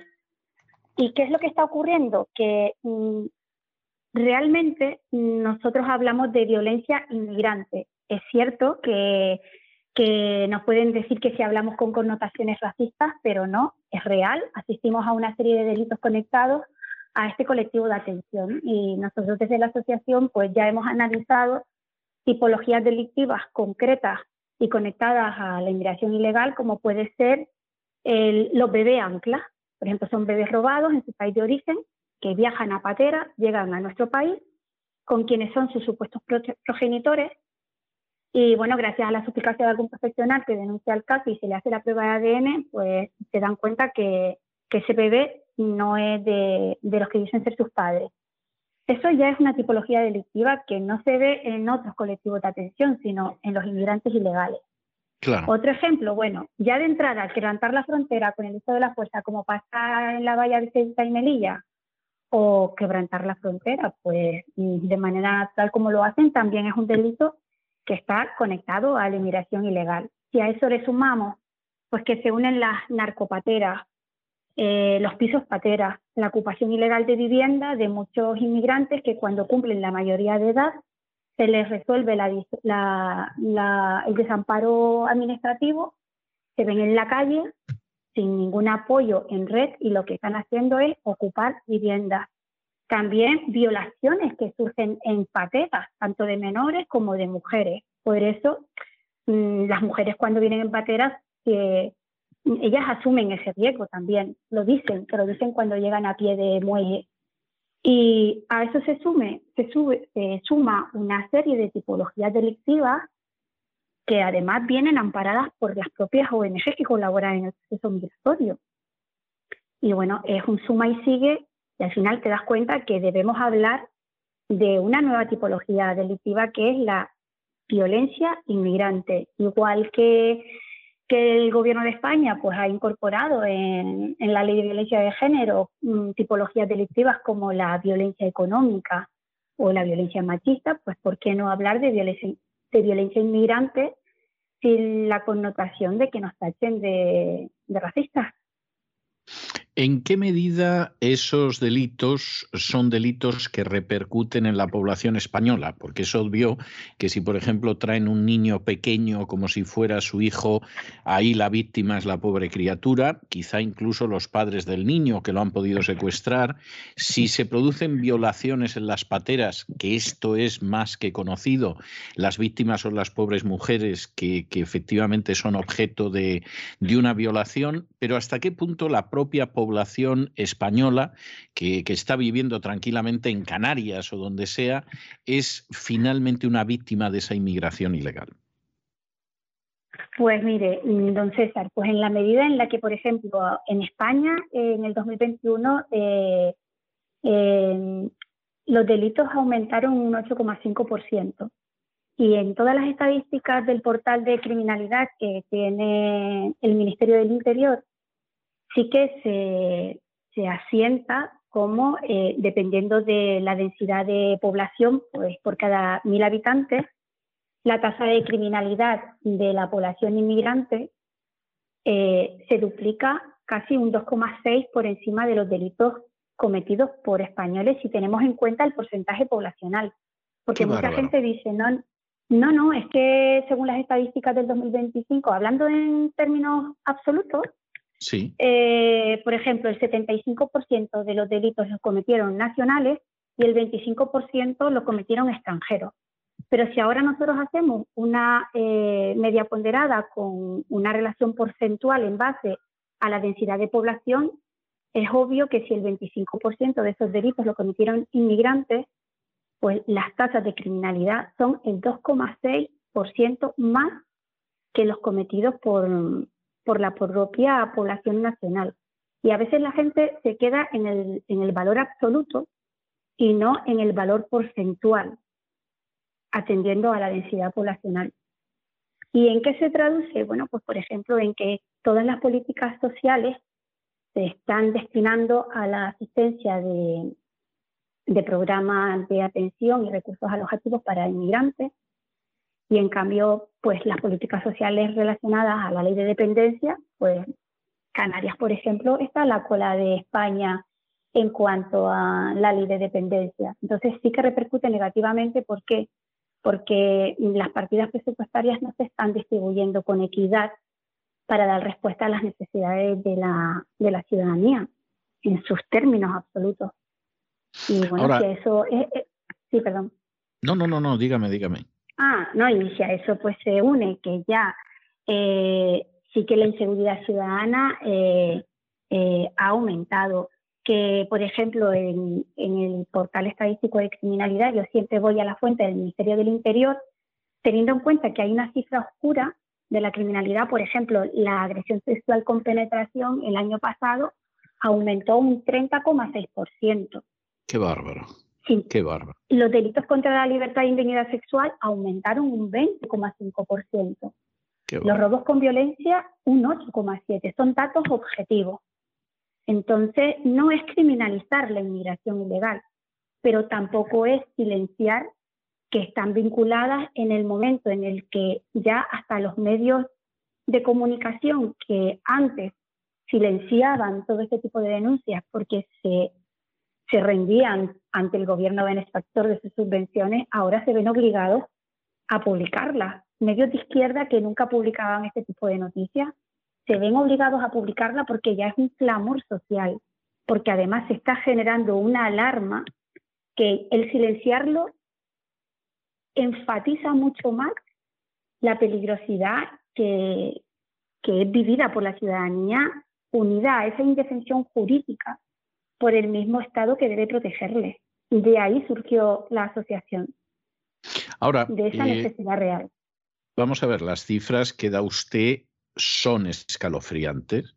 Eso, es decir, solo pensar que sin la llegada de esos ilegales la delincuencia en España bajaría una cuarta parte ya verdaderamente da sudores, pero luego los incrementos que usted está dando, las cifras que da del incremento de la delincuencia, de las agresiones sexuales, de los, eh, los delitos contra la propiedad, los delitos contra la integridad física, verdaderamente se dispara. O sea, yo tengo que reconocer que las, las cifras que da usted son enormemente inquietantes. O sea, no, no, no creo que eso se pueda ocultar.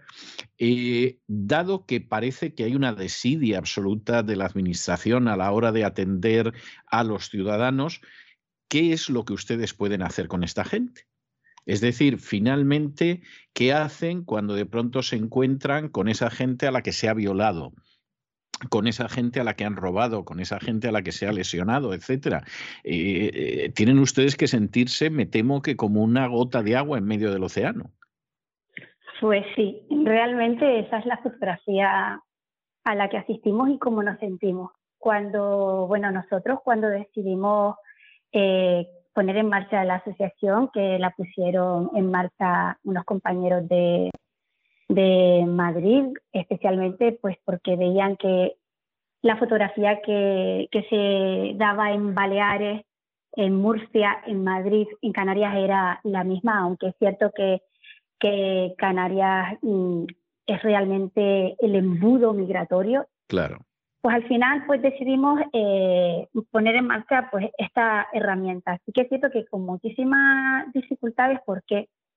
Porque nuestra labor es totalmente solidaria. Nosotros no cobramos por hacer este trabajo, que nosotros lo hacemos de manera altruista, pero lo hicimos atendiendo que todas las llamadas lo primero que decían era me siento perdida, me siento indefenso y a ver cómo voy yo a poner una denuncia y que se ponga en marcha un proceso eh, contra toda esta gente que el, que el gobierno protege. Esto es lo que te dicen todos. Después nosotros sí que es verdad que hacemos un trabajo inicial, analizamos el caso, intervenimos en varias áreas como son la social, la jurídico-criminológica, la victimológica y la psicológica. y lo que hacemos es pues trabajar de manera multidisciplinar y acompañar a la víctima en todo este proceso para que al final ella obtenga una respuesta del Estado, que es, en resumen, la justicia restaurativa. Es lo que pretendemos. Pero sí que es cierto que, por ejemplo, una víctima llama a una oficina de asistencia a la víctima del delito y prácticamente casi todos los recursos lo ocupan eh, víctimas de violencia de género y está, el sistema está desbordado.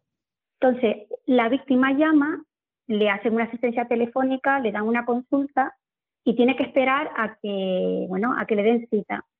Cuando una persona es víctima, eh, no puedes esperar una cita. Necesitas que, necesita que se establezca esa escucha activa. Entonces, eso es lo que hacemos nosotros de manera inicial. Eh, a nosotros la víctima nos manda un correo electrónico a, a, la página, al correo electrónico de soporte. Un trabajador social de la asociación es quien hace la primera entrevista inicial por videollamada y tras analizar el caso hace un diagnóstico inicial y entonces ya lo deriva a lo que es el equipo técnico. Y todos trabajamos en base a, la prioridad. Es verdad que para cada víctima su caso es prioritario. Pero después cuando te, cuando te pones a hablar con la víctima, pues algunas lo que necesitan es ser escuchadas y poner la pertinente denuncia. Otras, pues hemos tenido casos muy graves, como el de una señora mayor que, pues que atentan contra su indemnidad sexual. De verdad que no hay violación con penetración, pero para una señora mayor de más de 85 años, oh, eh, ahí su vida se para y la señora pues entra en ese proceso de victimación de bloqueo. Entonces pues hay que empezar a trabajar con ella, esa, esa fase de reorganización emocional y es complicado. Y a día de hoy en los recursos externos ese, ese servicio no se da desde el alma. Está todo como muy institucionalizado. Y la verdad es que yo, ahora que estoy hablando con usted, me llegan casos a la mente, casos recientes, y, bueno, uno tiene que tener esa distancia técnica, pero es imposible, tienes que trabajar desde el alma. Y cada víctima es una nueva historia pero eh, asistimos a ese drama. ¿Y cuál es el problema? Que, por ejemplo, nosotros no, no nos acogemos a subvenciones públicas porque no reunimos los criterios que la Administración considera que debemos reunir para recibir subvenciones públicas, porque nuestro colectivo de atención confronta con el colectivo de atención de la propia Administración. Y estamos ahí en, un, en una controversia, pero no podemos negar el drama al que asistimos ante muchas víctimas. Después, también es cierto que hay víctimas que cuando les pasa, eh, no voy a decir que empiezan a, desarrollar cierta animadversión, pero es que ahora eh, sales por la calle y en cualquier lugar hay grandes masificaciones de inmigrantes ilegales que, por ejemplo, aquí en Las Palmas ocupan los parques infantiles. Ya los niños, las familias no van a esos parques infantiles con sus hijos.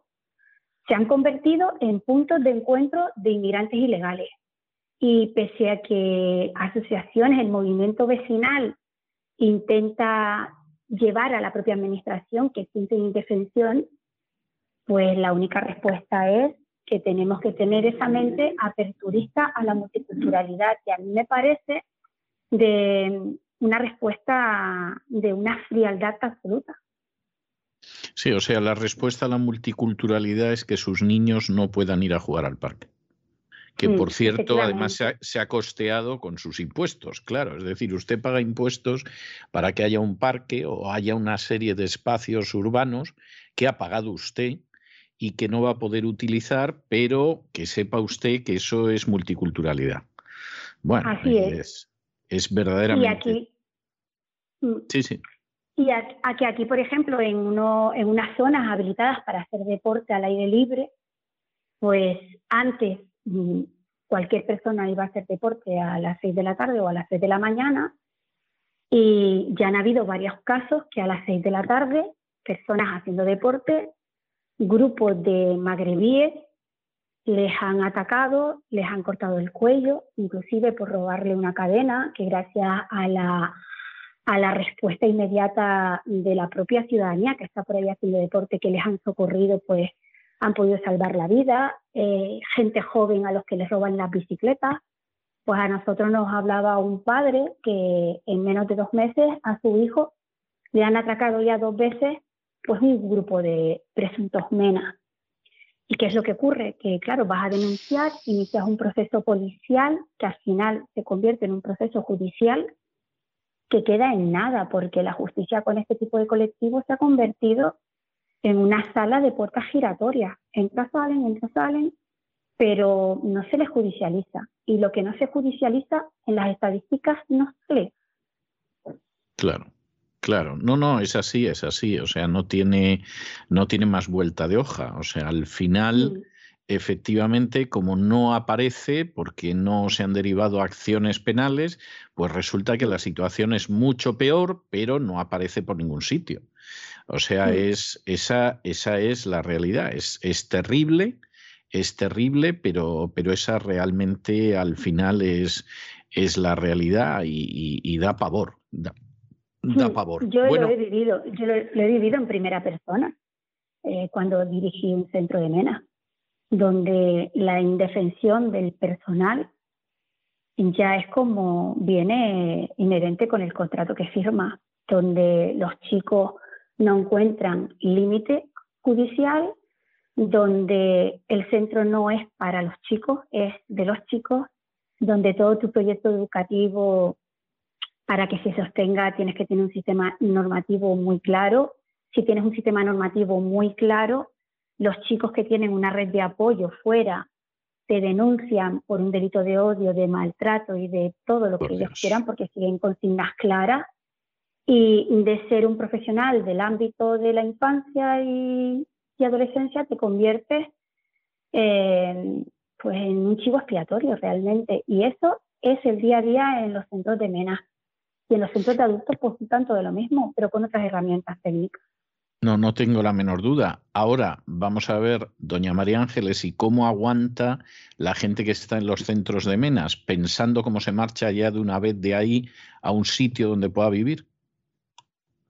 Quiero decir, los pues educadores, como es el caso de usted, que de pronto te encuentras con que no puedes tener un mínimo de orden, con que si intentas que haya un mínimo de orden, además por el bien de, estos niños y de estos jóvenes, inmediatamente te estigmatizan como racista, cana por ti y te hacen la vida imposible. En medio de esa situación, ¿cómo se sobrevive? Uno empieza a pensar eh, que, realmente hay que dedicarse a otra cosa o, o cómo realmente uno acaba sobreviviendo ante una situación así. Pues la pregunta es muy interesante. igual de interesante es igual de intensa.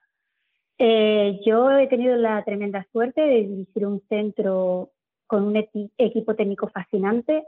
También es cierto que el equipo técnico se fue conformando poco a poco y dentro de esa conformación laboral mm, tuvimos que cesar por no superar el periodo de prueba de muchos trabajadores que su objetivo era pues dar continuidad a ese discurso buenista y dar continuidad a una red de apoyo de estos chicos. Además eran trabajadores que trabajaban también en otras ONGs por derechos de los inmigrantes y eran los primeros que incitaban a los chicos a rebelarse en contra de, del proyecto educativo y del sistema normativo del centro. Entonces es asistir a motines día sí y día también, pero con un equipo técnico eficiente se sobrelleva.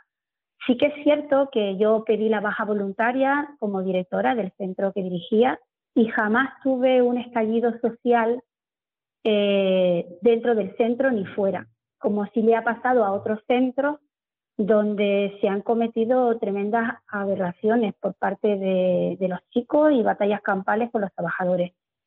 Pero usted sobrevivió a un motín porque se marchó antes.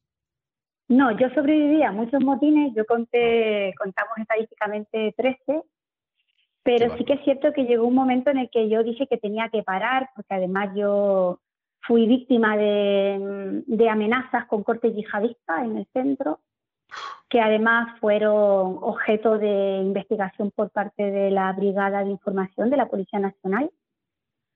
Y lo peor de todo es que, que estos vídeos con contenido yihadista respondían también a, a un delito de odio por cuestiones ideológicas. Pero a eso la Administración no responde. La Administración responde si los, las víctimas son ellos. Pero si la víctima eres tú, pues mm, yo porque la verdad es que me sentí muy protegida por las fuerzas y cuerpos de seguridad del Estado que iban todos los días al centro y hacían servicios de 24 horas de protección allí en, en la calle inmediata al centro. Pero fue muy desagradable, además esto fue mm, se hizo público por, por parte de la propia administración en el que se estaba haciendo una colaboración policial para detectar eh, chicos que tenían pues discursos yihadistas. La policía se llevó, pues nosotros incautamos los teléfonos desde donde salían estos vídeos y estos mensajes con mi foto, donde decían mensajes pues mm, hasta pues con palabras, con palabrotas, ¿no? Con palabras feas, tipo, a esta hija de puta hay que esperarla a la salida cuando salga de su turno y violarla entre tres. Y bueno, pues aparecían vídeos donde le cortaban la cabeza a, pues a un infiel y ponían mi foto. Y no es agradable, pero sí que es cierto que yo nunca, nunca tuve miedo de hacer el trabajo que hacía, porque lo hacía desde mi vocación, trabajando con la infancia y la familia. Mi trabajo era un trabajo de intervención educativa y social, de donde vinieran.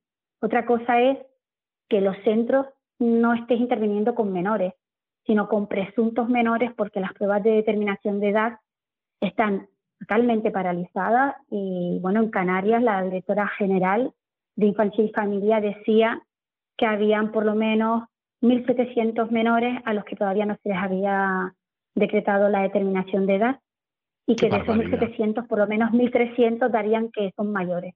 Entonces te das cuenta que tienes un proyecto educativo para menores cuando realmente trabajas con mayores. Entonces ahí hay una confrontación de las necesidades de uno y de las exigencias de otro. Y ese es el día a día en los centros. Ahora, ¿qué nos cuesta cada mena? De los que además muchos en realidad no serían menas, porque como usted está diciendo, realmente son adultos, pero no se puede determinar la edad, te dicen que tienen 16 años o 15 y a lo mejor tienen 19 o 20 o más. ¿Qué, le cuesta al contribuyente español cada una de estas personas?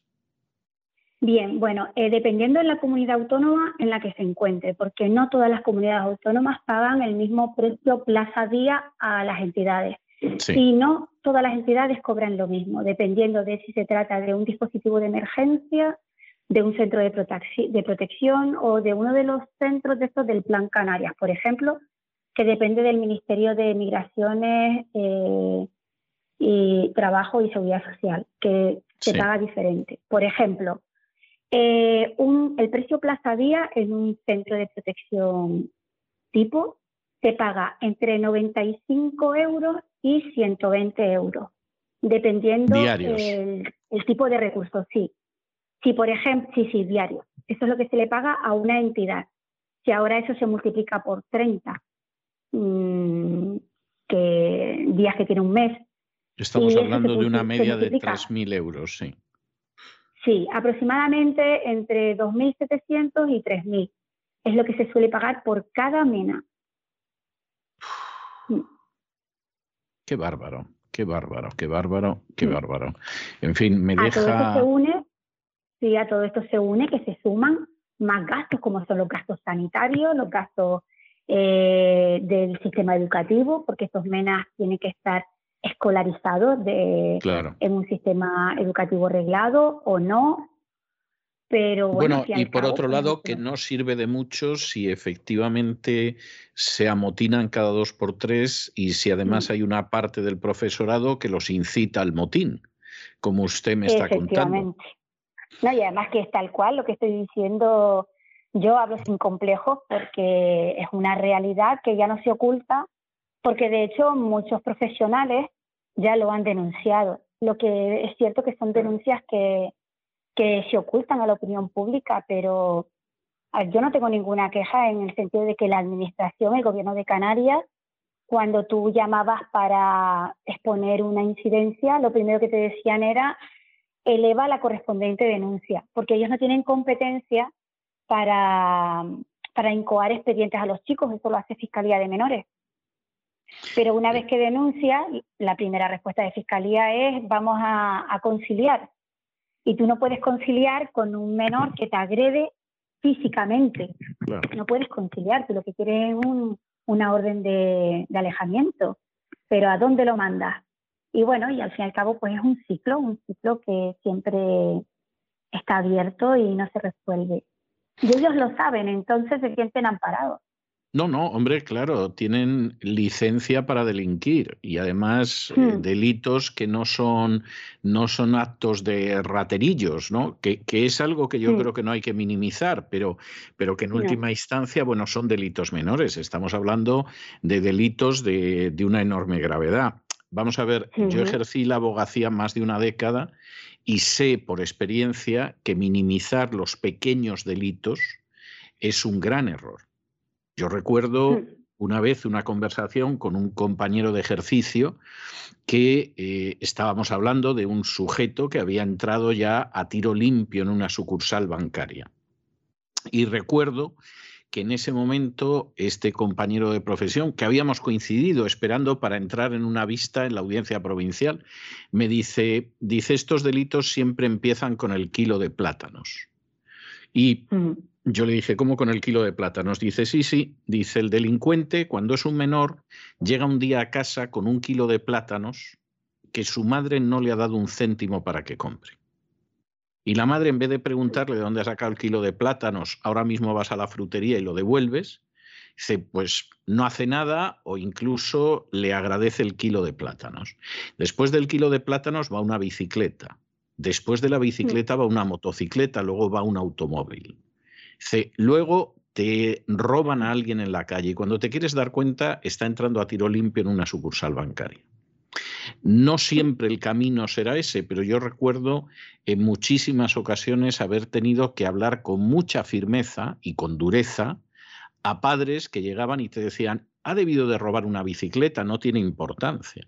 No, no, claro que tiene importancia. Hombre, siempre es menos importante que un delito de lesiones, que una agresión sexual o que un homicidio, no cabe la menor duda.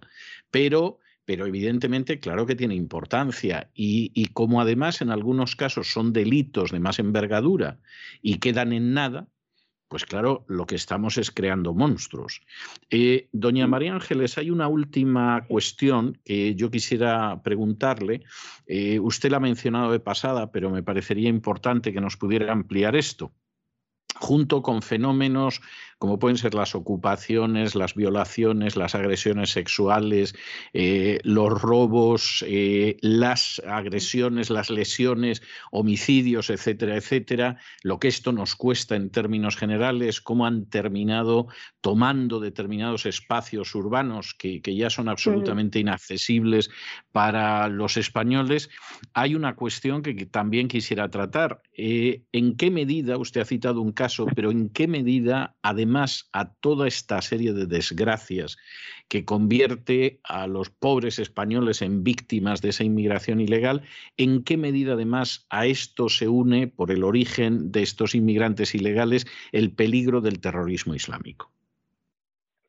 Muy interesante. Pues curiosamente, eh, una de las cuestiones que nosotros analizábamos es que a todo este colectivo que, bueno, ya, para, ya no es cuestión de etiquetarle, es cuestión de que vienen con una experiencia previa de sus países de orígenes.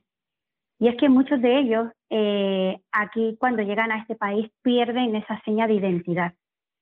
De hecho, nosotros desde los centros trabajábamos con ellos porque nosotros no conectamos eh, el que seas musulmán con el yihadismo, ni que tú profeses el Islam tampoco. No, el problema es que muchos de estos chicos, eh, yo hablo de menas porque y al cabo empezamos a trabajar desde la prevención, pero ya no me voy a centrar en los adultos. Eh, sí que muchos de ellos vienen con unas connotaciones bastante radicalizadas y siguen teniendo su contacto con su país de origen.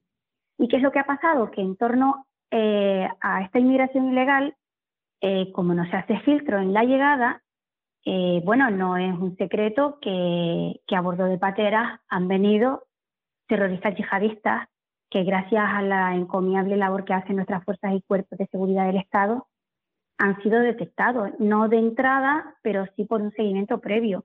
Pues lo mismo que pasó con aquellos eh, afganos que trajo España, que trajo también a, pues, pues entre ellos venían afganos, argelinos y de otras y de otras nacionalidades que habían apoyado a nuestras fuerzas armadas cuando estuvieron en Irak y en Afganistán y que disfrazados de esas personas en vulnerabilidad social y que pedían asilo político, pues vinieron también eh, terroristas yihadistas. Entonces, la amenaza es real.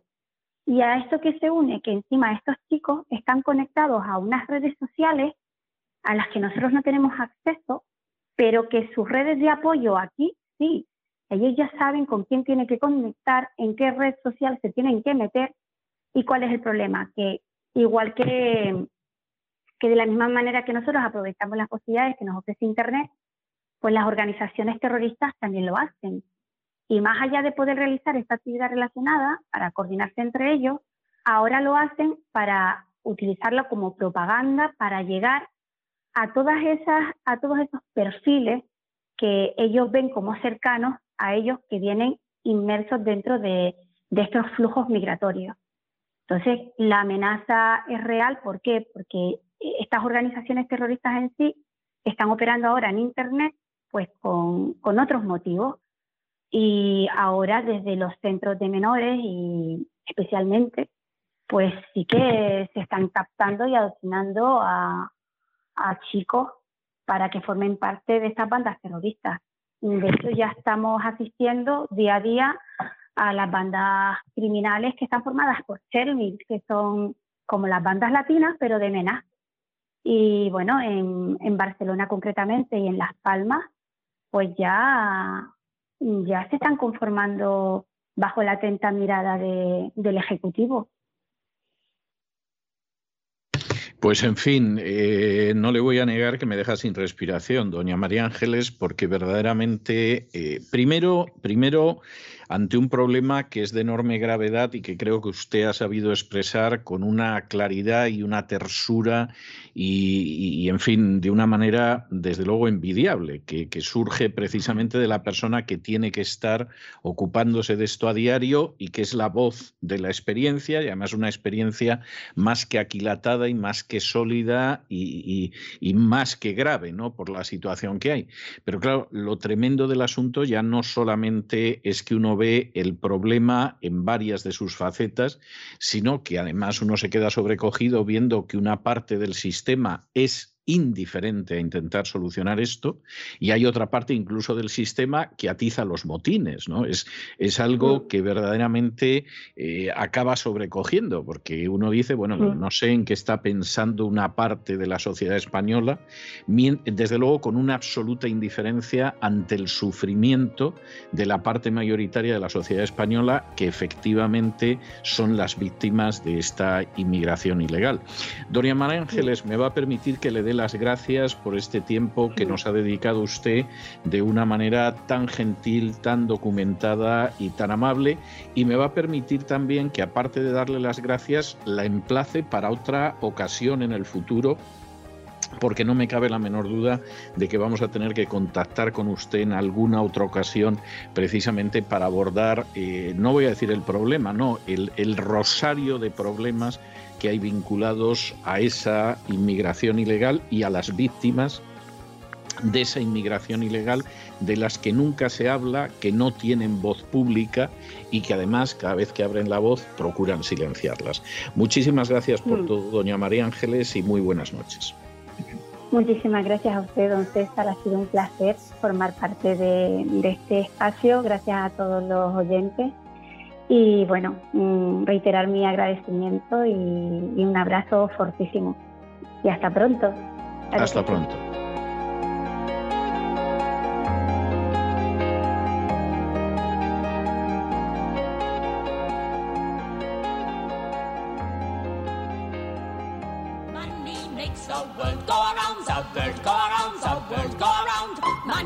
makes the world go round, it makes the world go round. La economía que se fue con Roberto Centeno.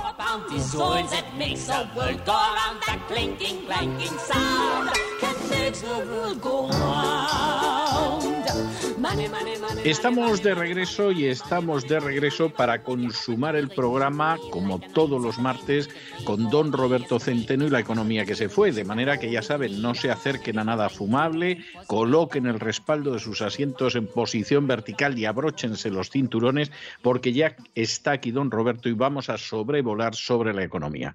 Muy buenas noches, don Roberto. ¿Qué tenemos hoy? Muy buenas noches. Bueno, pues hoy eh, hay un tema que de alguna manera viene a, sumarse a mm, algo que ya he venido explicando, que es el imparable empobrecimiento de los españoles en los últimos, eh, vamos, en los últimos 25 años, eh, en realidad en los últimos 40, pero en los últimos 25 en particular porque estamos estancados, que es mm, el dato de inflación eh, que la gente no es muy consciente, bueno, tiene, debería ser consciente porque afecta directamente a su bolsillo. Esto no es como la deuda eh, que la deuda con el BCE o el déficit que les puede eh, sonar a chino y que a ellos no les afecta, aunque les afecta totalmente, pero afecta a sus bolsillos, pero probablemente no son conscientes de hasta qué punto. Y les voy a dar algunas, algunas cifras. Eso era lo primero. Y luego hay otras cuestiones económicas y finalmente terminaríamos un poco por un análisis eh, no tanto de lo que ha ocurrido en Castilla y León, sino de la última encuesta que ha hecho Lectomanía sobre las elecciones generales, que es catastrófica para el PP y concretamente para Casado, que la publicaron ayer. Pues, pues vamos allá, vamos allá, don Roberto. Muy bien. Bueno, pues eh, como recuerdan o recordarán, he venido explicando en las últimas intervenciones con hechos y con cifras el imparable empobrecimiento de España y de los españoles, tanto mm, respecto a nosotros mismos como en relación con los países de nuestro entorno que han sido históricamente mm, más pobres o mucho más pobres que nosotros y ahora resulta que son más ricos.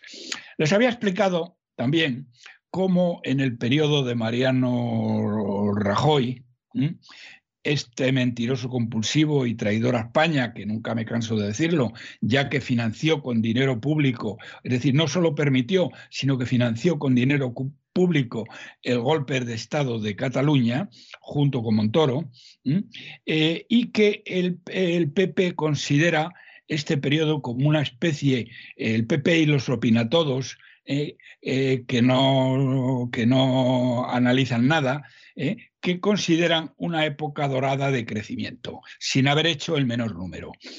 Bien, mm, recordarles que eh, nada parecido a eso. En lo que se refiere al empleo, si miden el empleo ustedes, como hay que medirlo, que es eh, por horas trabajadas, la situación con Mariano no mejoró nada, porque lo que hizo con la ley que ahora se ha modificado pero, pero no en ese sentido. Se ha modificado dándole solo más poder a los sindicatos. El resto de lo que hizo Mariano lo han dejado íntegro. Y eh, lo que hizo Mariano en esa ley es mm, repartir el trabajo entre más personas, con lo cual mm, parecía que se había creado empleo, porque había más gente ocupada. Y efectivamente, pues me parece que eh, se habían incrementado, no, no para caerse, pero vamos, yo creo que se había incrementado en unos cientos de miles de personas. Pero si uno se fija en lo que hay que fijárselo, cosa que naturalmente no hace el PP, y no hacen los opina todo, ¿eh? Eh, que son las horas trabajadas, se ve que las horas trabajadas durante el largo periodo marianil no se incrementaron. Pero sobre todo, les había comentado a ustedes cómo el PIB había crecido 130 eh, mil millones en siete años, que es muy poco, pero lo peor de todo y esto nunca lo dicen los del PP, es que nos endeudó en 420.000, con lo cual nos habían empobrecido en 299.000. Luego les había contado a ustedes cómo con el sátrapa guerra civilista de Moncloa eh, eh, las cosas han empeorado a mayor velocidad aún, eh, puesto que mm, con el sátrapa en el, en, el, año 20 en concreto, las cifras eran infinitamente peores, porque ahí el PIB ni siquiera había subido, sino que había bajado en 123 mil millones. Ya saben ustedes que eh, fuimos el país desarrollado que experimentó una mayor caída, el 10,8% del PIB. Pero además de esto. Además de esto, y la verdad es que uno no sabe dónde meten el dinero, ¿eh?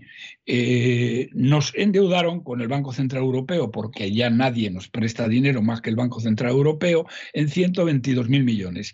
Esto, señoras y señores, significó un empobrecimiento en ese año de 245 mil millones de euros. Señoras y señores, perdimos casi la cuarta parte del PIB. Es que son cifras realmente alucinantes. Y el año pasado, el año 21, no llegamos a perder una cifra tan grande como esta, pero eh, perdimos aproximadamente, mm, eh, si hacemos como que nos creemos la cifra del INE, mm, que hemos crecido un 5%, teniendo en cuenta que nos endeudamos en algo así como 100.000 millones, pues hemos perdido, nos hemos empobrecido en 40.000 millones el año pasado. Y ahora llega la inflación. Eh, y la inflación, mm, que bueno, eh, le explican ustedes que es un impuesto a los pobres, que tal y que cual, pero fíjense eh, lo que significa. Para empezar, voy a hablar de la cifra en sí mismo. Hoy el INE ha dicho que la cifra de enero que mm, ha corregido la cifra de enero, que había dicho que era un 6% y ahora dice que es un 6,1%. Bueno, esto es muy típico en el INE. ¿eh? Mm, el INE no para de dar unas cifras y luego después las empeora. Por ejemplo, en el tema del PIB es continuo. Por eso yo les decía la semana pasada que la cifra que han dado del 5%, que es más falsa que un euro de madera, va a ser del 4%, que es lo que hemos estimado las personas que nos hemos molestado en hacer los cálculos de los indicadores de actividad y demanda más representativos. Eh, pues aquí eh, sucede lo mismo. Dijeron hace nada que era el 6% y ahora resulta que es el 6,1%. Pero vamos, no es el 6,1%, porque fíjense ustedes eh, eh, ustedes mismos lo ven en sus bolsillos. Si van ustedes a cualquier supermercado, es que el carro de la compra les ha subido a ustedes más de un 6%. Es decir, si alguien, que hay gente que lo hace, ¿eh? que, es muy, muy metódica en cuanto a la realización de las compras y que, y que cuenta el dinero, digamos, cuenta el dinero euro a euro, eh, mm, las personas que hacen este tipo de cálculos se habrán dado cuenta de que les ha subido mucho más. Les ha subido probablemente una cifra en el entorno al 9 y el 10% como, de media. Y mucho más, y mucho más, don Roberto. Yo mantuve una conversación este fin de semana con, una persona que trabajó conmigo años y me empezó a dar los precios de artículos de primera necesidad de la comida, ¿no? O sea, el pan, la leche, el queso, etcétera, etcétera. Y había bastantes artículos de primera necesidad, porque no me dio, no me dio la cotización del caviar beluga, ¿eh? O sea, eran cosas comunes en cualquier casa humilde española y había muchas que habían subido más de un 20%. Sí, verdaderamente el, tema, el tema es tremendo, el grado de estafa y de, de mendacidad de esta, esta, gente, del, esta gente del INE. Eh, de todas maneras, eh, mm, de nuevo, repito, si hacemos como que nos creemos la cifra del INE, bueno, es la peor de Europa con gran diferencia. Somos el país que está teniendo una mayor tasa de inflación en Europa. Y las expectativas para todo el año son, eh, las tenía por aquí apuntadas, pero bueno, es, así, las tengo aquí. Mm, las expectativas para todo el año, mm, eh, bueno, superan eh, casi doblan a las de Francia y a las de Italia, superan a las de Alemania. Y luego la inflación subyacente, que es la inflación que no tiene en cuenta em, la energía, es decir, ahí no está metida la electricidad em, y no están metidas la energía y no están metidos los alimentos frescos, eh, pues ha subido tres décimas en el mes de eh, en, el mes de, mm, en el mes de enero. Es decir, en vez de haber bajado, como había bajado, porque habíamos acabado diciembre al seis y medio, luego lo habían bajado al 6 y ahora lo han vuelto a subir al 6,1. Esto es como la montaña rusa, lo que hace el INE. Bien, pero en el caso de la inflación subyacente, que los economistas le dan más importante, como es porque de alguna manera es la inflación estructural, está, ha subido tres décimas y estamos en el 2,4%. Lo cual, don César, fíjese, porque las cifras que usted ha dado de artículos de primera necesidad, me está usted hablando del 20. Y estos tíos, y entiendo que... Y más. Y más, dependía de cuál era el artículo, sí. Bien, eh, pero en estas cifras no está metida la electricidad. Claro, Y no está metido eh, la gasolina o el gasóleo, sino artículos, digamos, de consumo diario y tal. Bueno, pues esto que es, esa es la inflación subyacente. Y la dan el 2,4. Si estamos en el 20, fíjese el grado de estafa mm, que supone y lo que supone para los bolsillos de todos los españoles. Pero esa es la primera derivada. Entonces, es que hay otra derivada que la gente puede ser menos consciente de ella, pero que ahora eh, se, la voy a, se la voy a explicar y es muy sencilla. Eh, además de lo que supone para los bolsillos de los ciudadanos, sobre todo de la clase media y de la clase eh, trabajadora, resulta que Hacienda se infla a ganar dinero. Y se infla a ganar dinero porque Mm, al subir los precios, eh, los, impuestos, eh, los impuestos suben. ¿eh? Y mm, en el caso concreto, le voy a dar dos cifras para que vean ustedes la barbaridad de dinero que se está llevando Hacienda, que son el IRPF y el IVA. En el IRPF mm, veía un cálculo esta mañana eh, que ha hecho no sé qué servicio de estudios, que hablaba de que esto, mm, mm, la subida de la inflación supone 370 euros por contribuyente. Como hay 10 millones de contribuyentes, estamos hablando de 3.700 millones de euros de impuestos.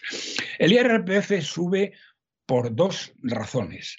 La primera porque, mm, evidentemente, si se suben los sueldos, aunque no se hayan subido tanto como la inflación, ¿eh? pero ustedes pagan más de IRPF, eso lo entiende cualquiera.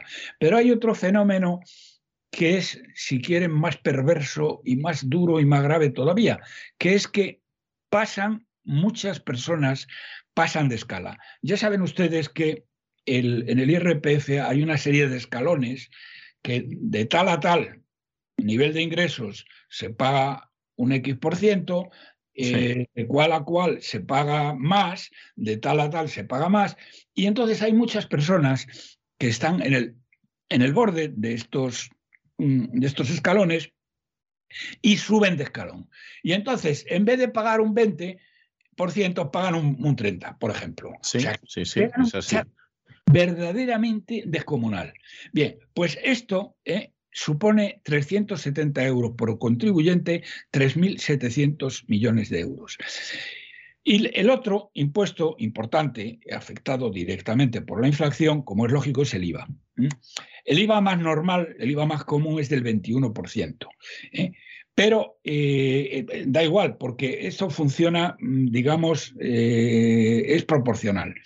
Entonces, si usted le suben un 6% al final, el IVA le está subiendo un 6%. Es decir, imaginen una cosa que vale 100 euros y paga usted 21 euros de IVA. si esa cosa pasa a valer 106 euros, como diría el INE, que es más, ¿eh? pues se incrementaría hasta 22,26% lo que tendría que pagar de IVA, que es un 6% más. Es decir, estamos hablando de que el IVA, que la recaudación por IVA son 75.000 millones, números redondos, la última cifra que tengo, estamos hablando de 4.000 millones más. ¿Y esto qué significa? Pues que están ustedes pagando, es decir, además de, además de que cuando vayan al supermercado eh, por eh, la botella de leche, por el kilo de azúcar, por, la, por lo que sea, tienen ustedes que pagar mucho más, y desde luego mucho más que ese 6%, ¿eh? decía don César, hasta el 20%. Sí, sí, no, y en algún caso más. ¿eh? Y en algún caso más. Y en algún pues, caso más. En los impuestos les van a meter un hachazo del, en el entorno de los 7.500 a 8.000 millones de euros. Bien, eso es una subida, pero verdaderamente brutal. Es como si le subieran los impuestos eh, a los, eh, los 7.500 o 8.000 millones de impuestos más a la gente. Es una cosa verdaderamente mm, inimaginable. Y así las cosas, así las cosas, todavía, ¿eh? todavía esta chusma está pensando en, en, subirnos más los impuestos. Es decir, no solo ya por el efecto de la inflación, que he dicho sea entre paréntesis, no lo he dicho antes, pero lo digo ahora, en el mundo civilizado eh, esto se corrige. Es decir, que los escalones de, de por ejemplo, los escalones eh, se corrigen con la inflación. Claro, claro. Eh, mm, eh, y, todo lo demás se hace una corrección eh, del tema, por lo menos parcial, no tan brutal como es en España, que te lo cascan por todos los lados. Pero mm, estos tíos están pensando todavía en subir más. Y aquí hay un caso muy particular, muy particular, que afecta a Madrid y a los madrileños. Eh, eh, que vimos ante eh, la amenaza permanente del asalto fiscal del sátrapa, que quiere imponernos obligatoriamente una subida de impuestos donde el más significativo o los más significativos, porque son dos, son el impuesto de sucesiones, donde la subida es brutal, y el impuesto de patrimonio.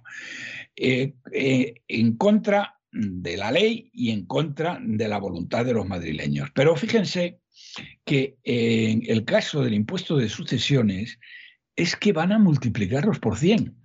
Mm, una, una herencia que pague 22 euros en impuesto de sucesiones, estos tíos la van a poner en 2.200. Es decir, que lo van a multiplicar por 100. Mm, y no tengo ni que decirles que las izquierdas, bueno, este Fray Gabilondo mm, decía, bueno, así le fue, aunque ahora le han colocado, le han recolocado bien a Fray Gabilondo, ¿eh? Eh, le, han colocado de defensor del pueblo, que ya me contarán cómo va a defender el pueblo. Aunque le han puesto, mm, don César, al frente de la investigación de el, acoso sexual en la iglesia.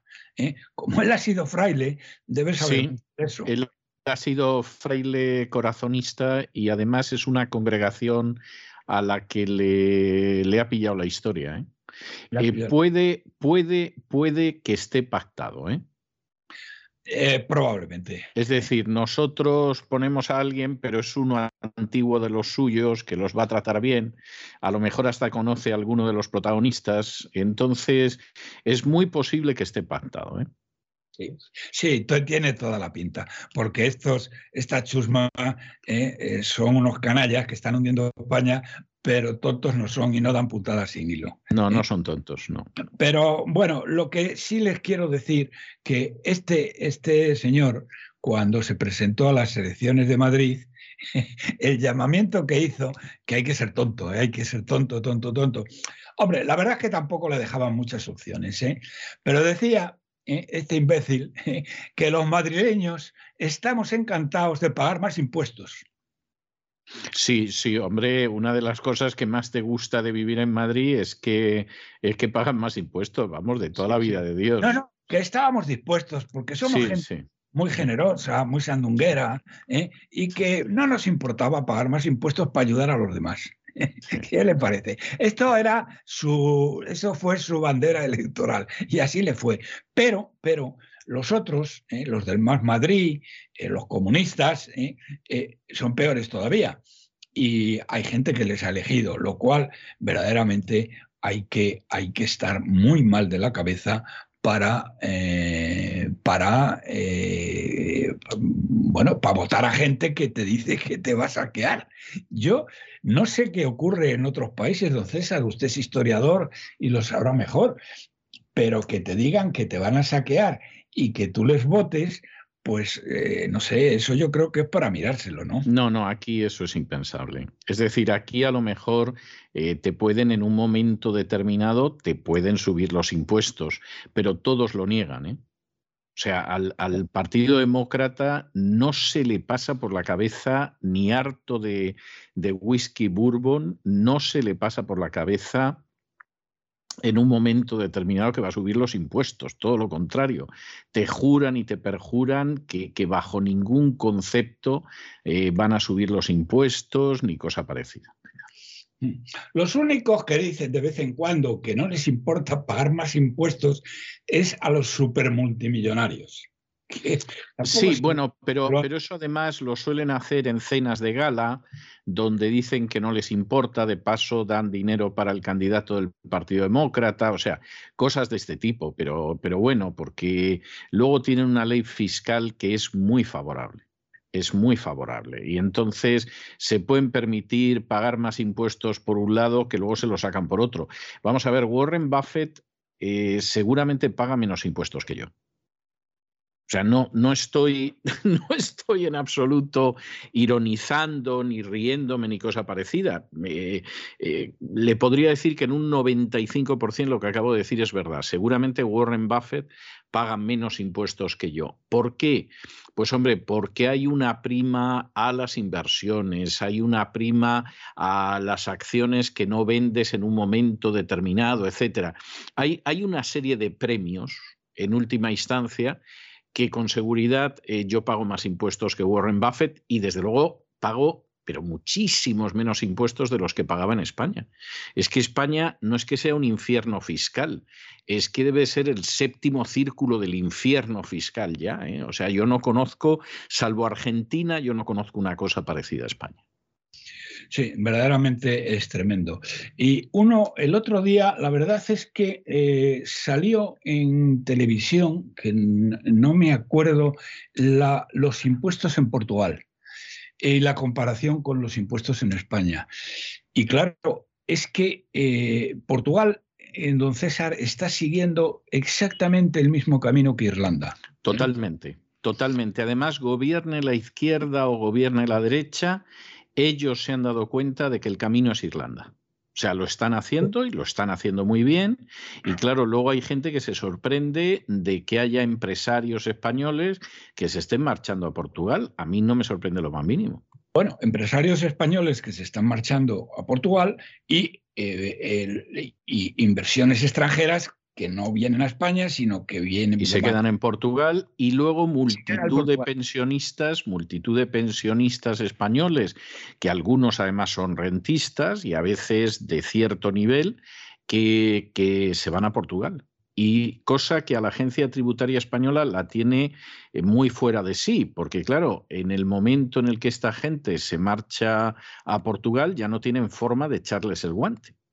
Y esto los tiene muy enfadados, pero, pero es que realmente, ¿por qué un jubilado, que además se da la vergüenza que hay en España de que un jubilado la pensión que cobra se la considera como rendimientos del trabajo, que es algo que no sucede en otras partes del mundo, ¿no?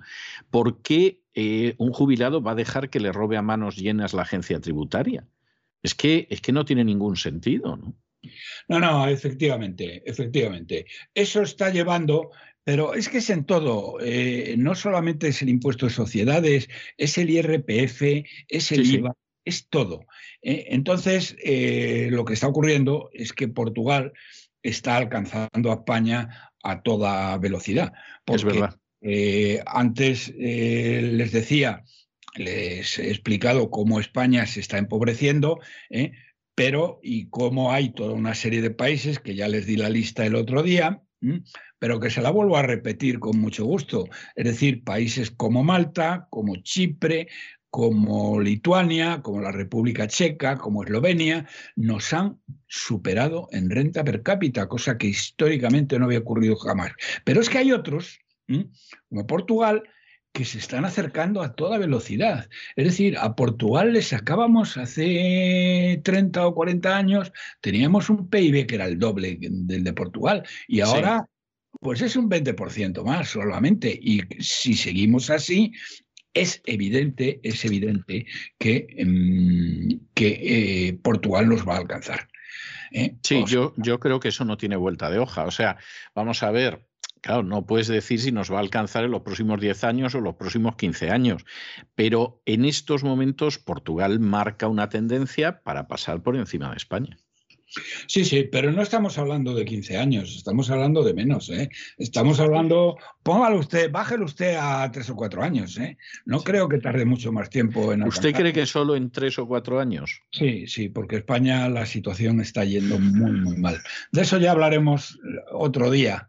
Eh, pero ahora, para que no se nos eche el tiempo encima, eh, les querría mencionar también un tema que es eh, absolutamente de WhatsApp total, que es el del salario mínimo interprofesional. ¿Mm? Esto es otra maravilla, sí.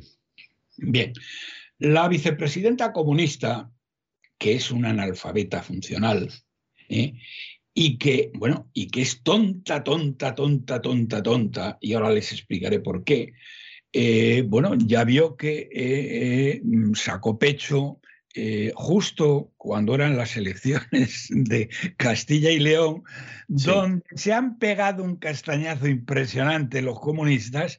¿eh? Bueno, han salido, han salido mejor que estaban. ¿eh? Lo que pasa que, claro, no, no, no, no, no, no, no, no, no, no, no, César, se equivoca usted. Han salido mucho peor. Mire, lo tengo aquí además, tengo aquí a... Vamos a ver a ver que vea la cifra porque la tengo aquí. Vaya. Perdónenme ustedes porque quiero, quiero encontrarla, quiero encontrarla.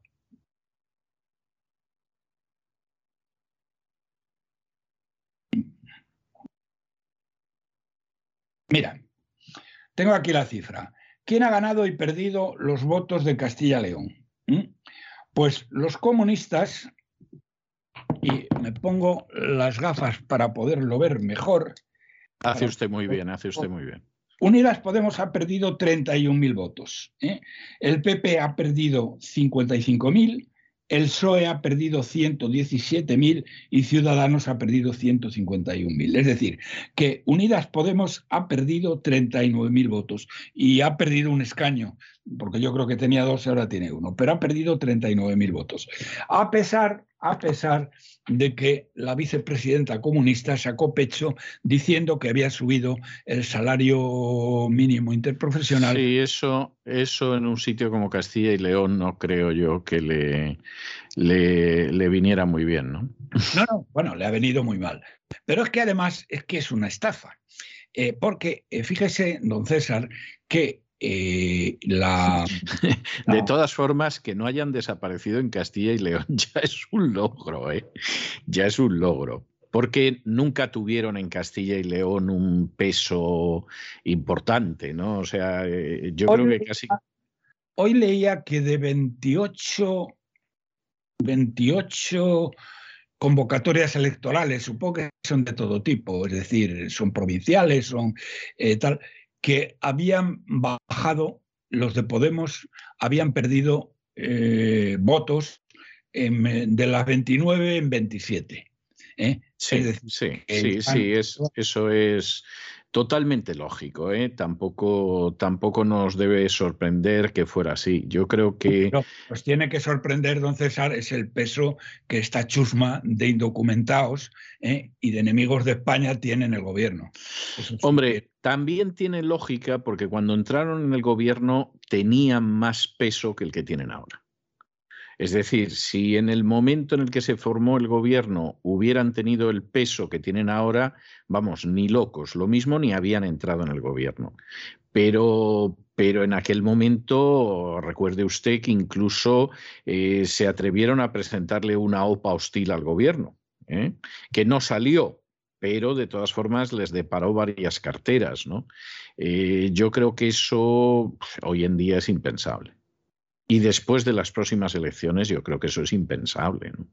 No, eso, eso, eso desde luego. Bueno, pues miren ustedes, esta señora que ha sacado pecho diciendo por arriba y por abajo eh, unas cosas que lo que decía antes que es tonta, tonta, tonta. Fíjese que no solamente es mentira lo que dice, y ahora se lo explico con cifras, es que dice, y además lo acostumbra a decir a cualquier cosita que haga. ¿Eh? Eh, que bueno, que estábamos siendo, eh, que lo que ella estaba haciendo, bueno, que era la admiración no ya de Europa, sino en este caso concreto dijo del mundo, del mundo mundial. Nos están, están admirados de las cosas que ella hace reconocerá usted, don César, que hay que ser tonta, tonta, tonta. Eh, yo, creo, yo creo que más que tonta lo que es es mala. Es decir, la idea es que yo suelto esto y va a haber gente que se lo va a creer porque tenemos un control de los medios tremendo, ¿no? Lo que pasa es que eso no hay quien se lo crea. o sea, realmente no está el horno para bollos. pero creo que es tonta, porque ella puede presumir de algunas cosas, pero claro, decir que el mundo nos está mirando ¿eh? y está admirado y con la boca abierta ante las cosas que ella hace, es que eso no es, eso ya no es. Eh, eh, mire, el otro día yo creo que lo hablábamos usted y yo, este mismo tema, y uno no sabe si es más mentirosa que tonta o más tonta que mentirosa. Es verdad, es verdad, lo hablábamos el otro día, sí. Pero, es verdad, es verdad. Pero bien, las cifras, fíjense ustedes, ella ha subido eh, a mil euros el salario mínimo interprofesional. Eso supone un 2,6% de subida. ¿eh? Bien, si hacemos como que nos creemos las cifras del INE, ¿eh? de la subida del 6%, la pérdida la pérdida de poder adquisitivo del 1.800.000 personas que cobran el salario mínimo interprofesional, pues ha sido del 3,4%. Entonces, ¿de qué presume esta, esta individua? Es que mm, es absolutamente alucinante. Y esto no ha salido bueno, claro, es que la suerte que tienen es que tienen una oposición igualmente incompetente e inepta que no son capaces de plantarle esta cosas a la cara. Porque, como decía muy bien eh, José María Aznar, con muy mala leche, por cierto, eh, cuando lo llevó a Valladolid y ya no le volvieron a llamar, ni le volverán a llamar. Ni le volverán a llamar, no. No, nunca, porque lo que dijo es básicamente, eh, lo dijo con palabras un poco más finas, pero no mucho más, que Casado era un inepto y que no tenían programa no tenía ningún programa de gobierno. Lo que dijo textualmente es que mm, lo importante no era llegar a Moncloa, sino saber para qué se llegaba, para hacer qué, y que ellos no lo sabían. ¿eh?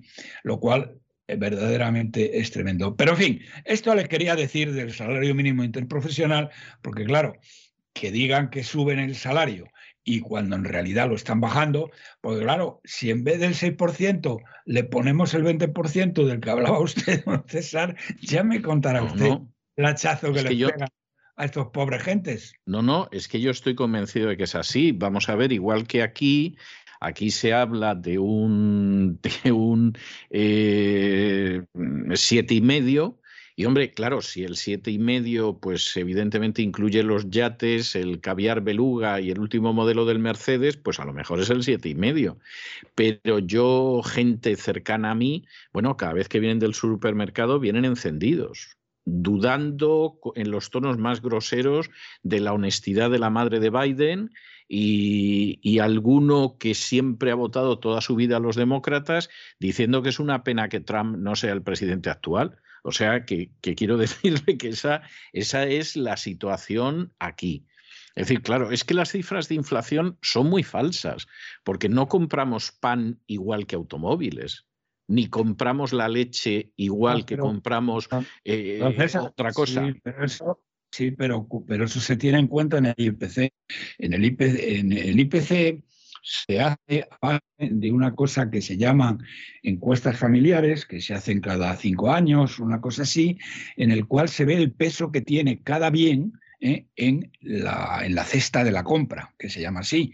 ¿eh? Y entonces eh, usted mete la cantidad de pan que consume y usted mete la cantidad de leche que consume. Es decir, estadísticamente, mm, eso se puede hacer eh, se puede tener en cuenta de una manera muy, muy matemática y muy perfecta. ¿eh? Pero, eh, pero ya ve, al final, pues resulta que si en Estados Unidos pasa eso, calcule usted lo que pasa aquí en el Instituto Nacional de Estadística. No, no, claro, claro. Pero aquí hay una indignación, yo le puedo asegurar que que realmente hay una, hay una indignación tremenda por la inflación. Es decir, aquí a la gente no le importa en estos momentos absolutamente otra cosa nada más que la inflación.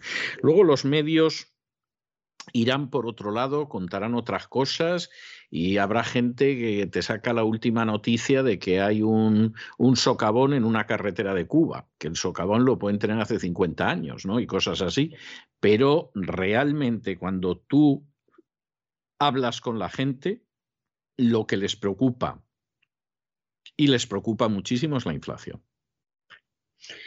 Efectivamente, y así es. Bueno, pues esto es lo que les pasa. Aparte de del precio, ya sabe, eh, esto le supone un incremento de impuestos eh, en el IVA y en el IRPF entre los 7.500 y los 8.000 millones de euros, que los pagan naturalmente, eh, la mayor parte de ellos los pagan la clase media y la clase trabajadora.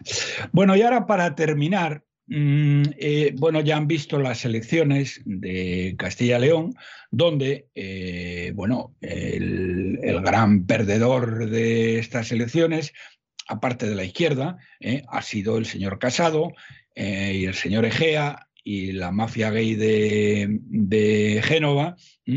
han subido un par de escalas años. Eh, o sea, quiero decir.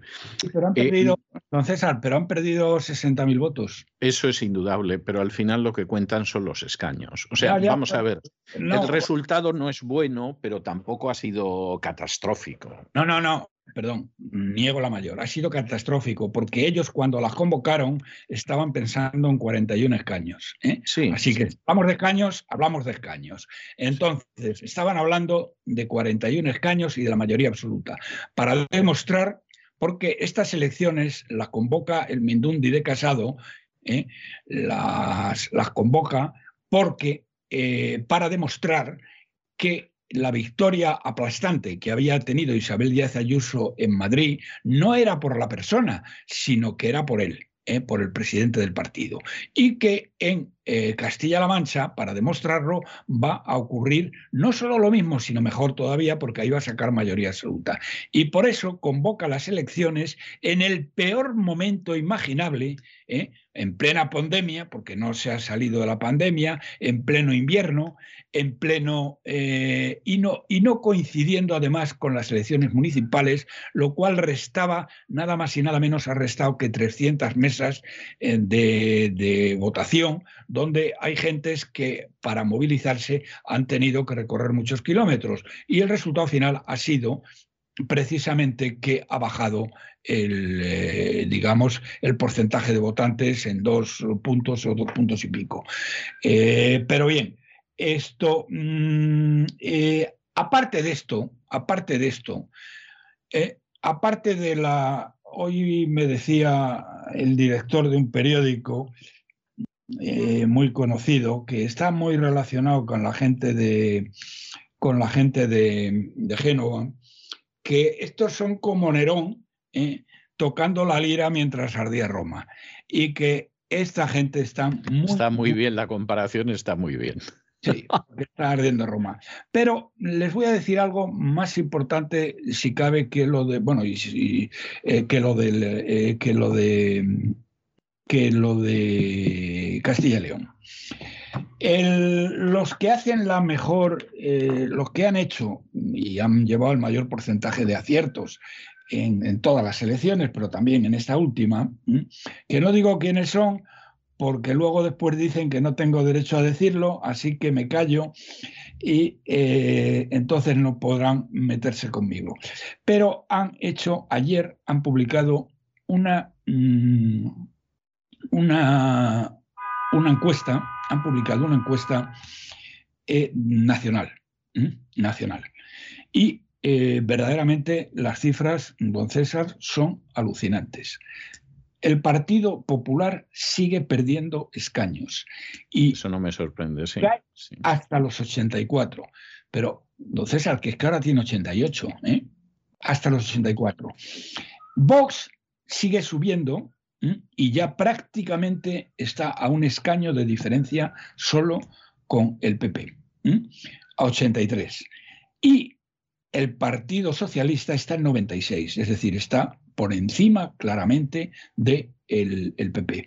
Entonces, la pregunta, don César, es ¿cómo narices pueden llegar a pensar los militantes, que serán los que tienen voz y voto, los militantes del PP, que con un tío que tiene 84 escaños y que no para de caer, porque con el efecto Ayuso, ah, en el mes de mayo pasado, llegó a tener aproximadamente unos 135. Bien, pues ha caído hasta 84, pero es que no para de caer. Ya mm, el sorpaso de, eh, por parte de Vox ya se lo han dado. Estoy hablando a nivel nacional. ¿eh?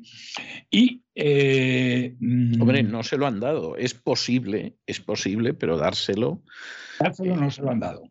Hombre, yo creo que no se lo han dado. Creo, creo que están avanzando entre lo que avanzan unos y lo que retroceden los otros. Eso no es imposible, ni mucho menos. Pero, hombre, a día de hoy sorpaso no les han dado. No, no, pero bueno, 84 y 83, don César. Ya bueno, ya, pero eso es una encuesta. O sea, que, yo no, no desprecio, ¿eh? O sea, yo le concedo una importancia a las encuestas, sobre todo si son encuestas serias, y esta parece que es una encuesta seria, pero al final la encuesta verdadera son las urnas. Y, a día de hoy, pues, pues hay lo que hay, ¿no? Ya, pero eh, estará usted de acuerdo conmigo, es que eh, después de las elecciones de Castilla y León, el retroceso que ha experimentado las aspiraciones de Casado, Egea y la mafia gay ¿eh? han pegado un frenazo verdaderamente espectacular. Pero yo, coincido, yo coincido con usted en que los resultados no han sido buenos, aunque hayan tenido dos escaños más, y que en estos momentos estoy convencido de que ellos siguen fiando todo a que Sánchez lo haga rematadamente mal en el año que tiene por delante. Pero claro, llevan fiando a esto los últimos años con los resultados de todos conocidos. ¿eh? Entonces, el señor, eh, el señor Sánchez es imposible que lo haga peor de lo que lo ha hecho hasta ahora, excepto... Es posible, es posible, que tenga usted razón. Porque si, habiendo sido el país que ha hecho una peor gestión económica, que ha empobrecido brutalmente al pueblo español, que lo ha aplastado a impuestos. Y este Mindundi de Casado y la mafia gay de Génova no son capaces ahora mismo de tener una mayoría absoluta, porque es que hasta Rajoy, ¿eh? hasta Rajoy con, con, el indigente mental de Rodríguez Zapatero es que le sacaba una ventaja, no me estoy refiriendo a la que le sacó al final, sino en las encuestas. En las encuestas le sacaba una ventaja absolutamente espectacular. Sí, lo que, lo que pasa que Rajoy venía de la época de Aznar. Y, eso le ayudó mucho. No, no se lo merecía, pero, pero realmente eso le, le, ayudó muchísimo. Esa es la realidad. Y sin embargo, en estos momentos la gente viene de la época Rajoy. Y, y vamos, yo es que creo que el Partido Popular eh, si sobrevive, si sobrevive, ¿eh? Eh, va a necesitar, pero muchísimo, muchísimo, muchísimo tiempo para recuperarse de lo que fue la época Rajoy. Es que no hay quien crea el Partido Popular después de la época Rajoy. O sea, las cosas como son, pero vamos a creer a una gente que te dijo que iba a bajar los impuestos y luego fue criminal. ¿Cómo, ¿Cómo vas a creer a una gente que te dijo que en Cataluña iban a defender la Constitución y luego les financiaron el golpe? O sea, por citar dos de las cosas más graves, pero podría estar hablando horas de lo que fue el nefasto periodo de Rajoy. Entonces, pues, pues claro, es una de esas cosas que dices, no, hombre, no, o sea, esto, esto no puede ser. Ahí, don César, difiero de usted, porque tiene la persona. Si Isabel Díaz Ayuso se coloca al frente del PP, las encuestas, en este caso de nuevo, ¿eh? las encuestas están hablando de casi mayoría absoluta. Es decir, que en vez de 84 caños que saca este Mindundi, Isabel Díaz Ayuso sacaría probablemente 140, 150. Bueno, pues eh, eso no es mayoría absoluta, eso es que tendría que gobernar con Vox. Bueno, no es mayoría absoluta, pero teniendo en cuenta que los señores de Vox eh, pueden sacar, eh, digamos, 70, es que arrasan, porque van por encima de los dos. Yo, sinceramente. Ella ya ha dicho claramente que ella con Vox está encantada de pactar. Eso es cierto, eso es cierto. Lo que pasa es que yo estoy convencido de que los votos que vayan a Isabel Díaz Ayuso son votos que va a perder Vox. Es decir, no, no creo que, que, el caladero de votos de Vox se mantenga igual o incluso crezca y además crezca el del Partido Popular con Isabel Díaz Ayuso, porque al final eh, uno va viendo los votos y, se da cuenta más o menos de la masa que vota a la izquierda y a la derecha y hay muy poca gente que se mueve en una dirección u otra. O sea, yo creo que si Isabel Díaz Ayuso llegara a ese resultado, que es pobre para gobernar, pero llegara, mucho de ese voto se lo habría quitado a Vox. Es decir, Vox no tendría lo que tiene ponga usted que saquen 40, que ya sería poco. Que sacan mayoría absoluta, no tenga ni la menor duda. Yo no soy tan optimista, pero bueno, es, es, eh, eh, es algo que se verá. O sea, que quiero decir que es una de esas cosas que, ya se verá. Eh, don, don Roberto, hasta aquí hemos llegado y con eso de que ha concluido usted con Castilla y León, y, todo lo demás, yo le voy a dejar con una J castellana de nuevo Mester de Juglaría, que es el famoso Puente de Aranda, que a mí me gusta mucho, como todo lo que hacía nuevo Mester de Juglaría, esa es la realidad, me recuerda a mi mocedad y el final de mi infancia y, y me revive mucho. Y le voy a dejar con esta J castellana y nos volvemos a encontrar la semana que viene, aunque la gente ya sabe que usted y yo hablamos casi a diario, vamos, o sea que nos, nos mantenemos muy comunicados. Que la gente que normalmente hablamos porque yo le llamo a usted para pedir consejo, ¿eh? Bueno, bueno, consejo. Eh, tenemos un contraste de pareceres que decían al final de los años de Franco. un abrazo muy fuerte, don Roberto. para usted y para todos los oyentes.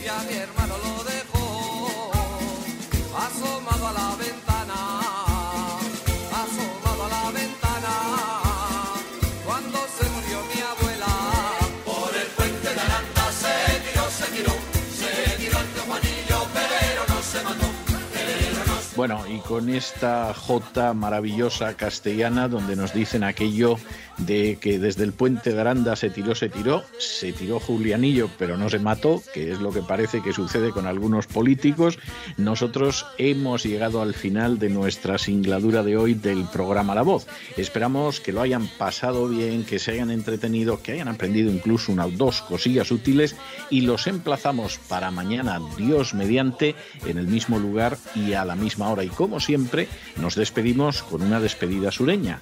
God bless you. Que Dios los bendiga.